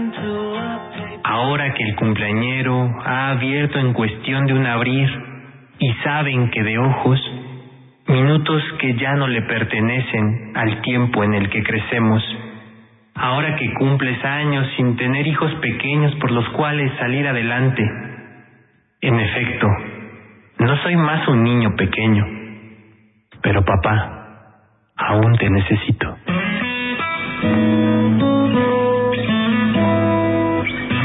Es cierto que ha habido más. No todo alegre, pero a decir verdad, lo feliz ha ganado terreno con el paso del tiempo.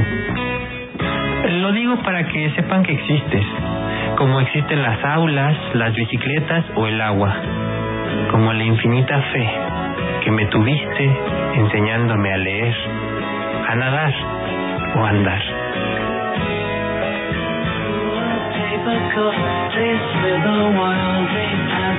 Papá, deseo que escuches las auroras por muchos años, muchos más.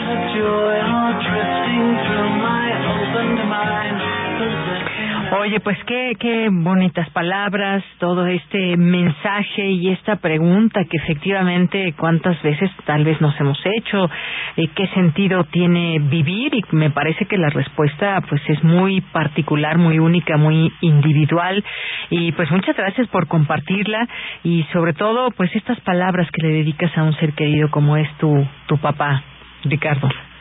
Sí, ya, efectivamente es una pregunta que cumplas años o no cumplas años, todo el tiempo está ahí. Y no sé, tal vez, me imagino, porque no lo sé, llegada cierta edad, pues uno la piensa diferente, hay otra respuesta. Entonces, pues sí, es parte de, de, de imaginar, ¿no? De, de tratar de sentir en, en los pies del otro, en los zapatos del otro. Así es, cada día cuenta para llegar al siguiente año. Cumplimos un, un, un, año más, pero cuentan todos y cada uno de los días, de las horas, de las semanas, de los meses, de los segundos. En un segundo pueden pasar muchas cosas. Pues así es, Ricardo. Pues muchas en gracias. En un segundo amanece, Bella, en un segundo Exacto, surge, sí. surge el sol. Esto que nos platicabas de que situados en otro punto de un eh, de un lugar en el planeta y otra persona en otro sitio, pues son horarios distintos y demás, pero esa oportunidad de esas reflexiones y que te da estar sentado frente a un lago, frente a la aurora, pues bueno, siempre es parte de esta poesía que siempre Poetas Errantes nos ha querido compartir. Así que muchas gracias, Ricardo. ¿Algo con lo que te quieras despedir? Bueno, pues simplemente quizás tarde, ¿verdad? Pero pues mandarle una felicitación a, a mi padre y agradecer como siempre a, a los otros poetas, muy en especial en esta ocasión pues le voy a agradecer a, a Sergio Vargas que eh, estuvo estuvo de verdad trabajando conmigo hombro a hombro en todo momento para que pudiéramos lograr esto, que no es fácil, un monólogo en su tiempo. Eh, y bueno, también reiterar las gracias a, a la maestra Marta Romo y a, y a los radioescuchas, ¿no? Que, que ahí andan siempre muy atentos. Así es, efectivamente, ya hay quienes no se pierdan estas cápsulas. Y pues sí, saludos a Sergio Vargas, a tu papá, a ti, a todas y todos los poetas errantes que eh, pues aquí eh, todos los martes tienen un espacio. Muchas gracias, Ricardo. Hasta luego. Hasta luego, ella. Un abrazo. Un abrazo. Muy buenas tardes, Ricardo Martínez de Poetas Errantes. Esta es una producción de Poetas Errantes, unidos con la poesía y el corazón. Algo en ti me es muy familiar.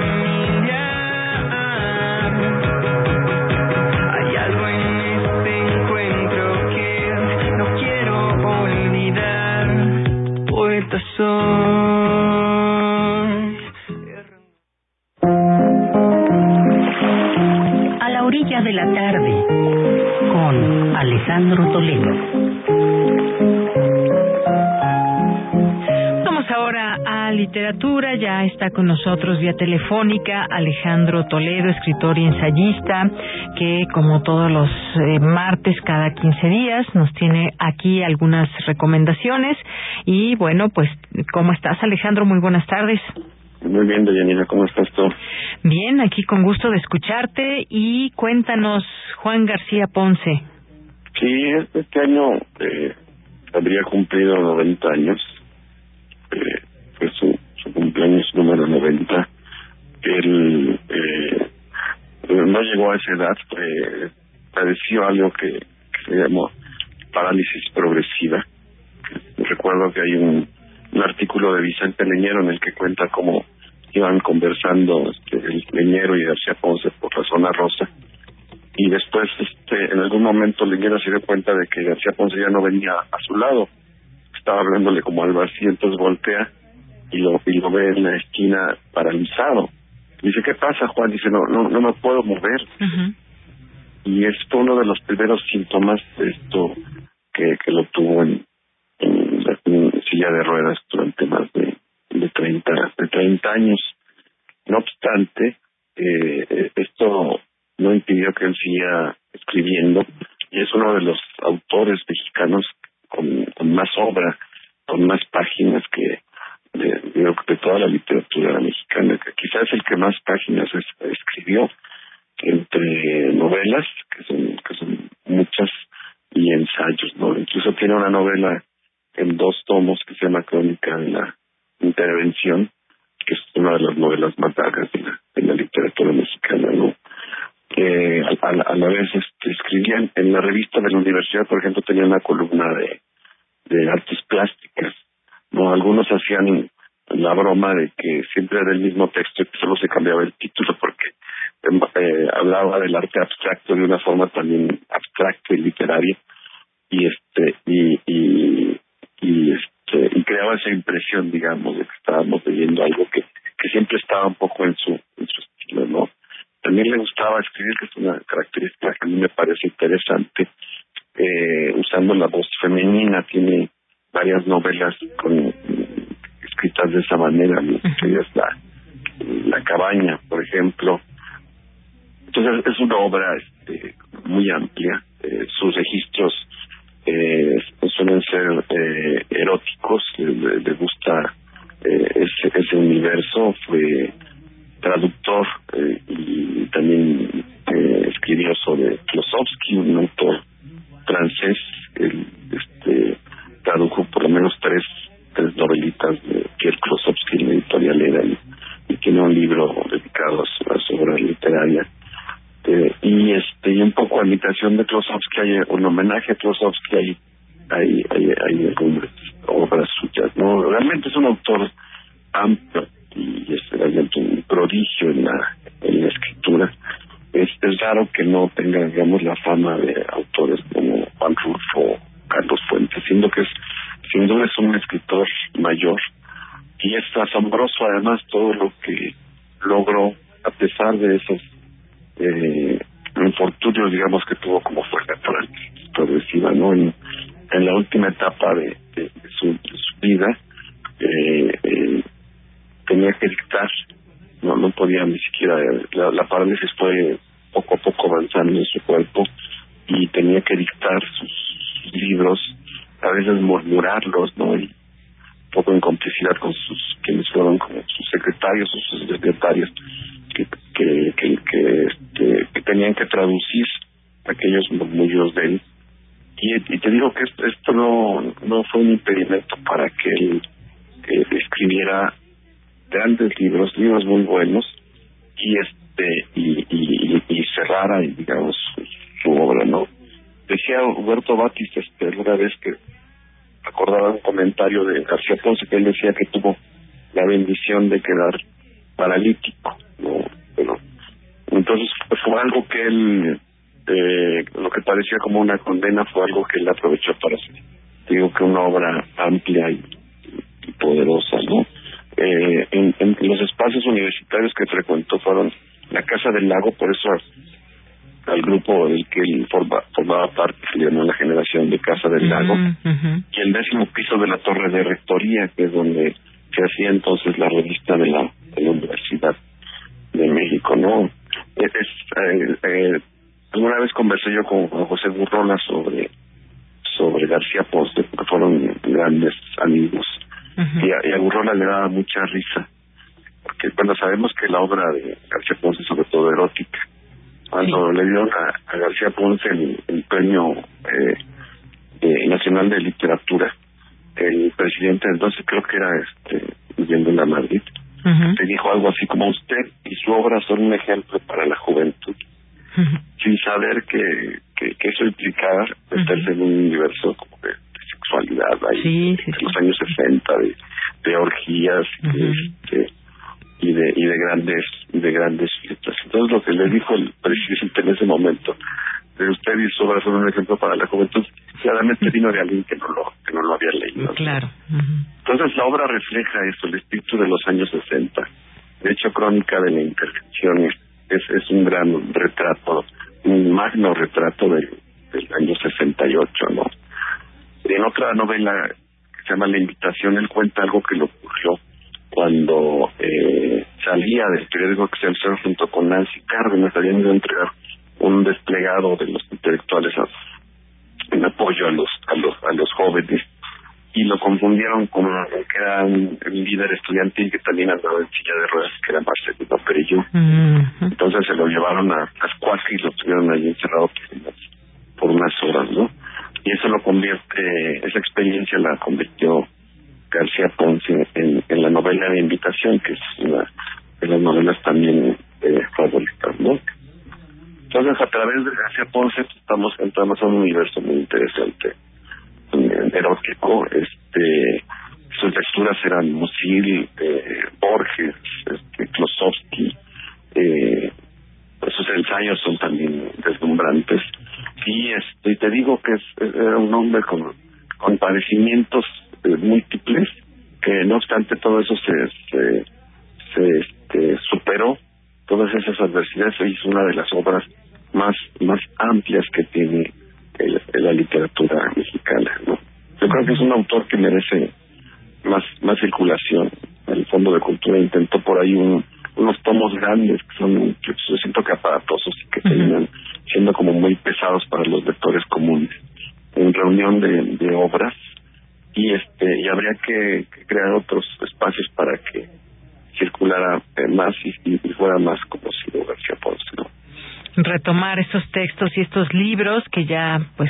bien nos dices, estos temas, estos registros eróticos, relatos eróticos, esas voces femeninas también ahí en sus obras y bueno, pues ahí dejamos algunos en particular si tú quieres mencionar o simplemente pues dejamos aquí esta posibilidad de que lean esta recomendación que tú nos haces de Juan García Ponce entre pues su vasta eh, obra literaria. Eh, el ERA tiene algunos libros que, que no ha dejado de imprimir. Entre ellos, pues, me parece que hay uno que se llama La Noche, ¿no? En el Fondo de Cultura, en, en, los saldos, suelen aparecer estos tomos grandes donde vienen la reunión de sus novelas. Sí. O viene incluso un, uno, un tomo completo dedicado a la crónica de la, de la intervención, que originalmente se publicó en dos, en dos tomos en el editorial Bruguera, ¿no? A mí me gusta mucho libros como La, la Cabaña, la invitación es, es un libro que solo fue editado una vez por Y que no y que no se consigue hay hay cuentos eh, también circulando en la misma editorialera. Entonces hay hay algunas cosas que están ahí pero no hay no ha habido un rescate integral de la de la obra de García Ponce es algo que que podía hacerse. No obstante está ahí en circulación con dos o tres libros que es realmente como un 10% de lo que él lo que él escribió no eso, eso, eh, la mayor parte está en, en, en Joaquín Mortiz, las, primeras ediciones. eh, era un poco a lo Moravia, que también escribía con voz femenina. Y a mí, para mí sería interesante que las nuevas generaciones, estas perspectivas que hay de, de género, revisaran sus novelas y, y, nos dijeran si esa esa voz femenina que está en las novelas de García Ponce es una voz convincente o, o, o podría ser discutida, digamos, ¿no? Muy bien. Bueno, pues dejamos esa esta recomendación y si alguien quiere comentar, por supuesto, siempre siempre bienvenida sea esa opinión. Bueno, Alejandro Toledo, muchísimas gracias como siempre. Dejamos ahí también esta esta información en nuestras redes sociales de Juan García Ponce. Muchas gracias. Nos escuchamos en, en 15 días. Claro que sí, hasta luego. Hasta luego. Alejandro Toledo en A la orilla de la tarde. Él es escritor y ensayista y nos deja esta, este autor como recomendación, Juan García Ponce. Cultura RU. Bien, nos vamos ahora a Cultura con Tamara Quiroz. Adelante, Tamara. Deyanira, un gusto saludarte y saludar a las y los que nos acompañan a través de las frecuencias de Radio UNAM. Esta tarde tenemos información sobre un libro publicado por Random House que se titula Mi vida no tan secreta, escrito por J.M. Servín. J.M. Servín nació en el Distrito Federal en 1962, es autodidacta, narrador, periodista y editor. Parte de su obra ha sido traducida al francés y al inglés y forma parte de diversas antologías. Sus historias reflejan el violento absurdo de una ciudad donde nadie es inocente. Además, es ganador del Premio Nacional de Testimonio 2001 y del Premio Nacional de Periodismo Cultural Fernando Benítez 2004 en la categoría de reportaje escrito. Entre sus obras se encuentran al final del vacío y nada que perdonar, crónicas fascinerosas, ambas publicadas en Random House. J.M. Servín también es coordinador del proyecto de crónica Producciones El Salario del Miedo y Mi vida no tan secreta es su más reciente libro, así que les invito a escuchar lo que J.M. Servín comparte a estos micrófonos universitarios. ¿Cómo surge la idea de que un anecdotario personal sea el pretexto para brindarnos su versión y reconstruir algunos acontecimientos del antes Distrito Federal? Bueno, lo que pasa es que este libro ya tenía mucho tiempo trabajándolo como una especie de saga de familia en donde yo me di cuenta que toda esta historia de una familia pues estaba entrecruzando, atravesando la biografía negra de la Ciudad de México en por lo por lo menos en cuatro o cinco décadas y en donde en muchos sentidos a mí me afectaba personalmente algunos de los grandes eventos que ocurrieron alrededor de la delincuencia y del crimen en esta ciudad pues tenían mucho que ver con la presencia con la participación de algún modo de mi familia entonces, pues en libros anteriores yo ya había intentado trazar partes autobiográficas en mi literatura, pero pues me costaba mucho trabajo encontrar el tono, la forma, la manera de narrar todo esto sin que pareciera nada más ni una crónica de familia ni una biografía delincuencial de la Ciudad de México. Entonces creo que pude encontrar un cierto balance ya en ambos y bueno, el producto pues es este esta novela, ¿no? Mi vida no tan secreta. Claro. J.M. Servín, durante pues las páginas de, de, esta publicación recorremos las calles de, del Distrito Federal en los 80, eh, también eh, en otros años. Hay referencias, hay símbolos a la cultura, a la sociedad de, de esta ciudad, entre comillas, olvidada. ¿Qué nos puede justo compartir, no? De, de la narrativa de este libro. Eh, eh la vena periodística se nota, ¿no? Y, y hay crónica también. ¿Cómo usarla para, para permitirse jugar con elementos y crear historias y crear, como le decía anteriormente, pues la versión de los hechos que muchos nos vamos a identificar con ellos. Bueno, lo que pasa es que esta novela está construida a partir de varias eh, estrategias narrativas y tomando en cuenta que para mí me interesa y marca el trabajo que escribo es eh, la documentación. Yo investigo mucho en, en hemerotecas y a través de libros sobre la historia social, sobre todo de la Ciudad de México, porque me parece un tema fascinante y inagotable. Entonces vas encontrando que hay sucesos y que hay personajes en esta ciudad que pues para mí te ameritaba, ameritaba la pena mencionarlos, hacerlos parte de esta gran historia que es una, pues que es un anecdotario de familia en donde hay una buena carga de de historia social con esta ciudad. Haciendo una retrospectiva, Juan Manuel, ¿ha cambiado esta ciudad? ¿Ha cambiado la sociedad? Eh, vaya, lo pregunto porque me di cuenta que muchas cosas no, ¿no? O sea, eh, que, historias que nos contaban incluso nuestros padres o abuelos siguen siendo parte de nuestro día a día. ¿Cómo ver esta ciudad en este 2022? ¿Qué nos podría compartir al respecto? Yo traté de entablar un diálogo con mi pasado y con la historia de esta ciudad. Creo que en muchos sentidos en esta ciudad ha tenido una riqueza de o una variedad de eventos que se renueva o se degrada día con día. Entonces era importante poder establecer que que hay muchísima gente en esta ciudad que ha padecido o que ha o que ha participado o que ha ingresado en la historia de esta ciudad, pues desde muchos ángulos, desde te podría decir desde el famoso o legendario terremoto de 1985 hasta las las, las consiguientes eh, los consiguientes sexenios de gobierno en este país donde todos todos todos sin sin perdernos uno, ha dejado su propia huella en donde en muchos sentidos pues ha sido una huella funesta para mucha, muchos mexicanos.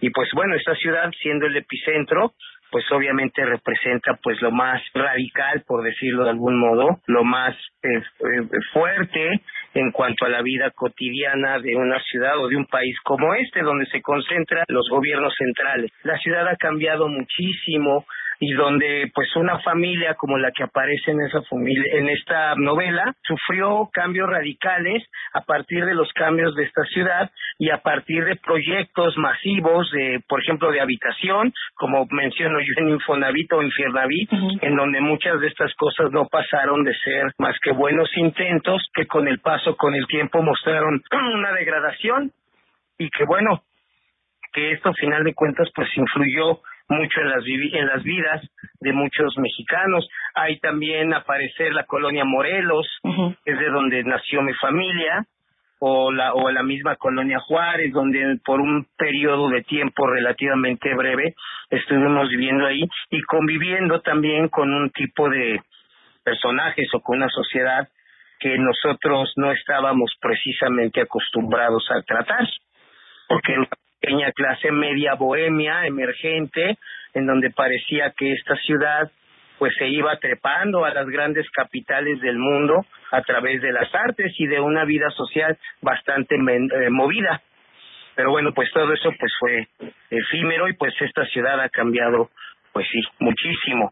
Como ha cambiado muchísima gente de esta ciudad, pues desde la, de mi generación y más atrás, ¿no? Claro, nos vamos también adecuando, ¿no? A los tiempos que, que van corriendo. Eh, Claro. Juan Manuel, también me gustaría preguntarle, digo, aprovechando el enlace que tenemos esta tarde, sobre el Premio Nacional de Periodismo Gonzo, ¿qué nos puede compartir? Sé que, bueno, ya se entregó, ya se hizo eh, un evento, pero pues también para la, la gente que nos escuche, para que conozca más, ¿no? De este trabajo que se hace a través del periodismo y también de esta otra, eh, vaya, forma o, o vuelta de tuerca al periodismo que se hace en, en nuestra ciudad. Sí, bueno, qué bueno que lo mencionas. Mira, primer, pri- eh, primeramente porque el octavo premio de este año está a punto de cerrar su convocatoria el 31 de octubre y bueno, es una es un proyecto personal de nuestra editorial Producciones El Salario del, del Miedo y que durante todos estos años nos ha apoyado fuertemente la Universidad Autónoma de Nuevo León, donde tenemos una especie de sociedad de amigos donde no hay más que el, el contrato verbal, un compromiso por resaltar o por apoyar también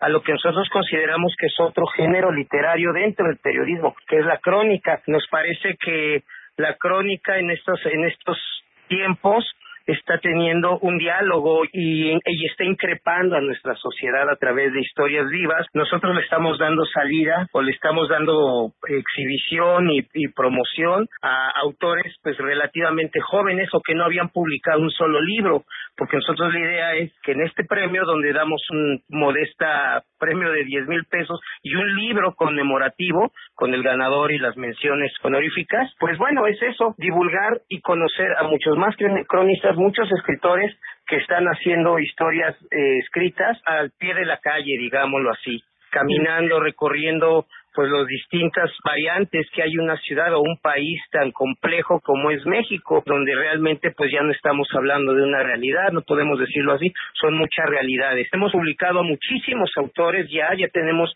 40 títulos y la gran mayoría pues eran autores que no habían publicado antes un primer libro. Para nosotros es muy importante porque esto es, un gran estímulo. En un género como este somos la única editorial que yo sepa en toda Latinoamérica que se dedica única y exclusivamente a la crónica, al testimonio. Pues bueno, final de cuentas creo que ya tenemos la experiencia y un reconocimiento sobre todo de la gran cantidad de gente que se nos está acercando con la idea de que podamos divulgar su trabajo. Y esto pues no sería posible indudablemente sin el apoyo incansable también de la Universidad Autónoma de Nuevo León, que ellos están con nosotros brazo con brazo pues apoyando esto. Enhorabuena por ello, Juan Manuel, y pues hacemos también la invitación a la gente que nos escucha que se una, tienen hasta el 31 de octubre para ser parte de esta convocatoria y JM Servín, le agradezco que haya tomado la llamada y también haremos la invitación a nuestro auditorio a que conozca más de su trabajo a través de Mi Vida No Tan Secreta bajo el sello Random House. No, muchas gracias a ustedes y por este tiempo que nos otorgan. Muchas gracias. Y con esto, Deyanira, regreso contigo a la cabina. Que tengan excelente tarde.